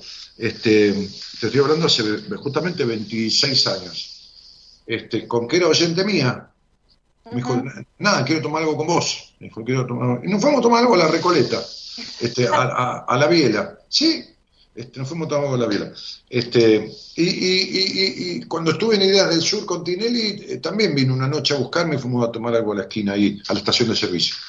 Eh, bueno, lo que te quería decir es que, es que Coelho, este, este, en, un- en- en un libro plasmó en, una, en la historia de una chica, de una mujer, este, que termina internada en un neuropsiquiátrico. Eh, que termina internada en un neuropsiquiátrico. Y- y- y- y hay mucho de su historia en esa historia. Claro. Sí. Había una película muy buena de Barbara Streisand que se llama Me quieren volver loca. Ah, No sé si la, la viste. No, no la vi, no la vi. Ah, excelente. Que justamente es una mujer, ella, que mata a un amante, porque ella se dedica a la prostitución de alto nivel, porque la quiere bañar. Porque él la quiere bañar. la quiere bañar. La quiere bañar, que o sea, dentro de su fetiche está el Ah. tema que Ah, de enjabonarla y va. Sí, sacarle la suciedad de prostituirse sería. En realidad era el fetiche de él de tratarla como una nena. Ah, A la cual él iba a bañar y pasarle el ah, bueno, ahora, ahora, ahora se le llama sweet, sweet, sweet baby. Sugar, No, Baby. con el, con el inglés vio, No, no, pero está bien, no no voy se, para atrás ni para adelante. no se yegua. Ahora, en las modalidades sexuales actuales, viste que yo me dedico un poco a esos eso, temas. eso Entonces, entonces se llama Sugar Baby y Sugar Daddy. Sugar Daddy, su- papá dulce o nena dulce. Y entonces eh, hay, hay cierto fetiche sexual en donde ella actúa de nena hasta con ropita rosa y, y- y ropita de niña y, y colitas y todo esto, ¿no? Claro, y se deja bañar y toda la cosa. Bueno, Toda la historia. pero resulta que este, ella, eh, eh, los padres le contratan el mejor abogado para que la declaren demente, que, que fue, eso fue un acto de demencia, porque en realidad hay un secreto familiar, que no lo voy a decir porque si la quieren ver los, no, la gente, este, hay un secreto familiar muy fuerte que tiene que ver con, con- con todo lo que vos trabajás, que, este, que no quieren que salga a la luz. Claro. Y ella no acepta bajo Alexander eh, eh, Da- Dalwin, ¿cómo se llama ese? Ale- bueno, ese, Alex Baldwin. Ah, Alex Baldwin, sí. eh, Alex Baldwin, es el que hace de abogado. Ah, ok. Finalmente lo toma. Excelente película, me quieren volver loca. Lo- Eh, la, voy a, la voy a ver. la voy a ver. Vela porque es fantástica. Sí. Hay películas que marcaron. Hay una, de- hay una escena que fue mencionada como las dos o tres mejores escenas de toda la historia de Hollywood, que es la de Jack Nicholson en Mejor Imposible, con, con, con- con la actriz es Helen Hume, creo, ¿no? Helen Hume, sí, Claro. yo soy mala con el inglés, así que Donde, donde él le dice, este, vos me das ganas de ser mejor. Ah, eso es buenísimo. Esa Que- escena, esa escena que él que quiere tomar la medicación que empezó a tomar y ella dice, eh, eh, no entiendo. él, él era, era un Te voy a decir un piropo, le dice, ¿no? Te voy a decir uno- una... Una, galante- galantería, sí, una galantería. Un elogio, una galantería. Sí, no, es otra la palabra, pero no importa. Sí, sí, sí. Este, un cumplido. Un Yo te voy a hacer un cumplido que nadie te hizo y que te empecé a tomar la medicación. Y ella lo mira, Sí. ¿qué tiene que ver? Saliste del centro, sería. Saliste del centro. Bueno, esa película, la construcción del personaje que hace Nicholson de un tipo fóbico con trastorno obsesivo compulsivo es espectacular. Es espectacular. Sí, cuando cuenta eh, lo- los pasitos que da para ponerse la- las pantuflas. No, no, no, lo ritual. Abre, sale, abre, cierra, abre, cierra, abre, cierra, hasta que abre. Pero son verdades esos rituales, son absoluta verdad. Totalmente, Son, totalmente. son absoluta verdad. Yo tenía un amigo que- en un bar de Ramos que él bajaba la escalera tres veces, la bajaba y la subía para venir a tomar algo al bar, y cuando entraba, si estaba ocupada la mesa donde él se sentaba, volvía a salir y volvía a entrar para ir a otra mesa. O sea, si el recorrido no era el mismo para hasta- directo hasta la mesa, volvía a ir a la vereda y volvía a entrar. ¿Entendés esto? Sí, sí, sí, sí, sí, sí, bueno. Los rituales de, la- de las neurosis obsesivas. ¿no? Claro, los rituales de la neurosis obsesivas. Sí. Exactamente. Sí. De eso se trata. Helen Hunt hace un personaje espectacular en una película muy grosa, que ella trabaja como asistente de una terapeuta, de una psicóloga. Ah, mira. Este, sí, trabaja como asistente de una psicóloga. El título no me lo voy a acordar en inglés, pero no tiene una mierda que ver con la traducción al castellano. Le pusieron un título eh, que nada que ver, que nada que ver. Este, pero eh, ella, eh, Helen Hunt está casada en la película, vive con su marido, este, la psicóloga también, este, entonces la llama. La llama y le dice, mira, tengo un paciente este, que es un caso muy especial, que quiero que lo veas porque se sale de lo acostumbrado. Entonces le dice, bueno, bueno, este, dame los datos, qué sé yo, todo, este, es un paciente cuadraplégico. Este, ella asistía, la película se llama Seis sesiones de sexo. Pero en realidad no tiene nada que ver con sexo. En realidad ella era una masoterapeuta, una especialista en masajes. Vos sabés que en medicina y en psicología se habla de lo que es la estimulación temprana, que es lo que la madre hace sobre el niño cuando lo baña, lo acaricia, le da el pecho, empieza a despertar la capacidad de sentir del niño. Obvio. La sensorialidad, el niño no sabe lo que es sentir. Entonces, este, eh, no sabe nada. va. Bueno, entonces, este, este, por eso los deberías, de los que hablábamos hoy al principio. Mm. Este, y, y esto habla del recorrido que ella hace terapéutico, no psicoterapéutico, pero sí terapéutico, Sí, terapeuta. a través del encuentro con, con ese tipo y de, y de lo que ella trata y cómo lo trata y hasta dónde se llega a involucrar emocionalmente con la situación de este tipo que estaba cuadrapléjico y con respirador. Mm. Este, bueno, nada, peliculón. La actuación de ella es una cosa espectacular, te la recomiendo. Sí, ella, ella tiene, tiene películas donde ha hecho papeles impresionantes. Memorables. Tiene las cosas, ¿eh? Memorables. Sí, en esto de cadena de favores también, que trabaja No, cadena de favores también. También, eh, hace, hace una alcohólica, un- este, está muy bien. muy Sí, bien. sí, sí. Lo que hace lo hace bien esa mina. Este, Mm. es, es- es una, es una fea linda, es una linda rara. Esa, Es una linda rara, no, es linda, es linda. esa ¿Para nariz, que, es- esa nariz que nunca se operó ni nada, eh, eh, tiene la- esa belleza particular, ¿viste? Sí, como a Barbara Streisand también, que con No, esa no. nariz que vos decís, sí, lo pasa tiene una personalidad y una cosa. Bueno, la madre de Barbara Streisand le decía que ella cantaba mal, que ella tenía que cantar en la sinagoga y dejarse de joder con eso de Sí, pensar de, de- Con esta pelotudez de, de cantar. de ir a cantar a otro lado. Y ha sido directora de, va, es directora de cine, actriz, cantante. Sí. Bueno, ¿qué le pasaba al padre de Coelho? Decía Cristina, pero es que he escuchado cosas mil veces peores que la que el padre le hizo a Coelho, olvídate.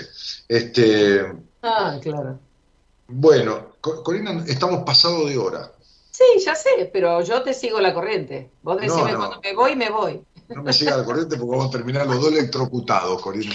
Bueno, repito, el miércoles no voy a hacer el programa, ni los miércoles de, de julio, así que Corina está en el equipo de profesionales de buena compañía hace rato, hace mucho tiempo, este, y nada, hoy se las quería presentar, como el lunes que viene voy a presentar a otra psicóloga del equipo, y Cori va a tomar las riendas de la conducción del próximo miércoles. Así que Bueno, quedaré Por en manos de ya se Gerardo. la presenté, es una divina, con mucha experiencia en todo sentido. Aprovechenla y acompáñenla el miércoles en el programa que ella va, sí, que va a hacer, que no va a ser el único que va a hacer, aunque yo vuelva los miércoles porque vamos a ir rotando un poco. Bueno, Cori, Bueno, ci vediamo. Ci vediamo. Mira, nos vemos y si no nos vemos vamos al oculista. Bueno, te-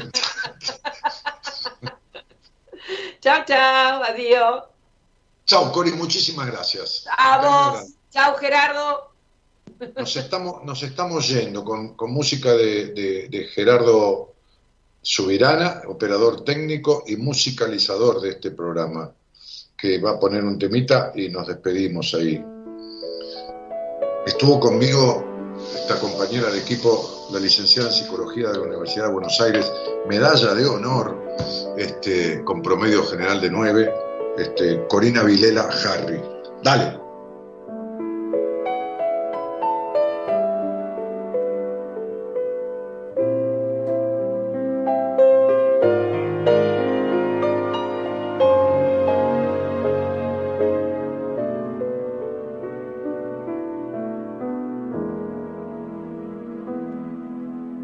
Uno va subiendo la vida de a cuatro los primeros escalones. Tiene todas las luces encendidas y el corazón repleto de ilusiones. Uno va quemando energías. Es joven, tiene fe está seguro, soltándole la rienda a su osadía. Llegará sin retrasos el futuro y uno sube, sube, sube, flotando como un globo en el espacio. Los humos nos confunde con las nubes, subestimando a todos los de abajo y uno sigue, sigue, sigue, sumando vanaglorias y ambiciones. No sabe en realidad lo que persigue y va de distorsión en distorsión. Uno es un montón de etiquetas es un escaparate, un decorado, un simple personaje de opereta,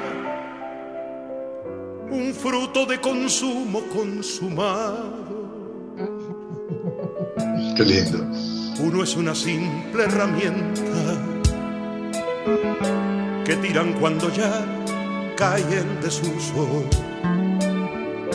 uno lo sabe, pero no escarmienta.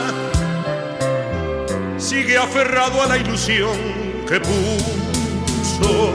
Y uno piensa, piensa, piensa que siempre seguirá en el candelero, que nunca ha de vaciarse su despensa que queda mucha tinta en el tintero y uno sigue, sigue, sigue, cautivo de su imagen caminando. El ego desbordado no concibe que muchos otros vengan empujando. Y. Y uno va teniendo evidencias. Ya no recibe flores ni palmadas. Rechaza que empezó su decadencia, que va por la escalera de bajada. Uno alza su voz de protesta suplica por seguir estando a bordo y duda cuando nadie le contesta si se ha quedado mudo o si son sordos. Si uno baja, baja, baja. Quiere por orgullo lamentarse. Que ya no es quien baraja la baraja. Y se ha guardado unas para jugarse. Y uno baja, baja, baja. Desciende lentamente hacia el olvido. Hay algo en su balance que no encaja. Lo que ha querido ser que no ha sido. Y de esto hablábamos con Corina, esta gran amiga, esta colega, esta excelente terapeuta, pero mucho mejor persona, que es lo importante, ¿no? Este, quién sabe quién es el mejor terapeuta. Lo importante es ser buena persona, ¿no, Cori? Este, hablábamos de, hablábamos de, de esto de no traicionarse, y esta canción habla exactamente de lo contrario, ¿no? Hay un momento para cada cosa y cada cosa para un momento. Hace 28 años sin saber de qué iba a hablar la semana que viene, pero tratando de estar presente, como hablábamos, ¿no? respirar y estar en el presente, con vicisitudes, con fobias, pánicos, terapias de por medio, empezó Buenas Compañías. Y, y pasaron 28 años y esto sigue. Este, y uno no está ni hacia arriba, ni es el payaso que dijo mi terapeuta que yo era cuando llegué a terapia hace 31 años, me dijo después de un año, mire, no se lo dije antes, pero usted cuando llegó acá era un payaso insoportable. Le digo, tiene razón. Entonces, este, de alguna u otra manera, este, uno aprendió con ayuda de los otros a darse cuenta la mayoría de las veces cuando se está traicionando o está yendo por un camino que lo lleva a la traición. Nos vamos a morir algún día, pero el resto de los días no.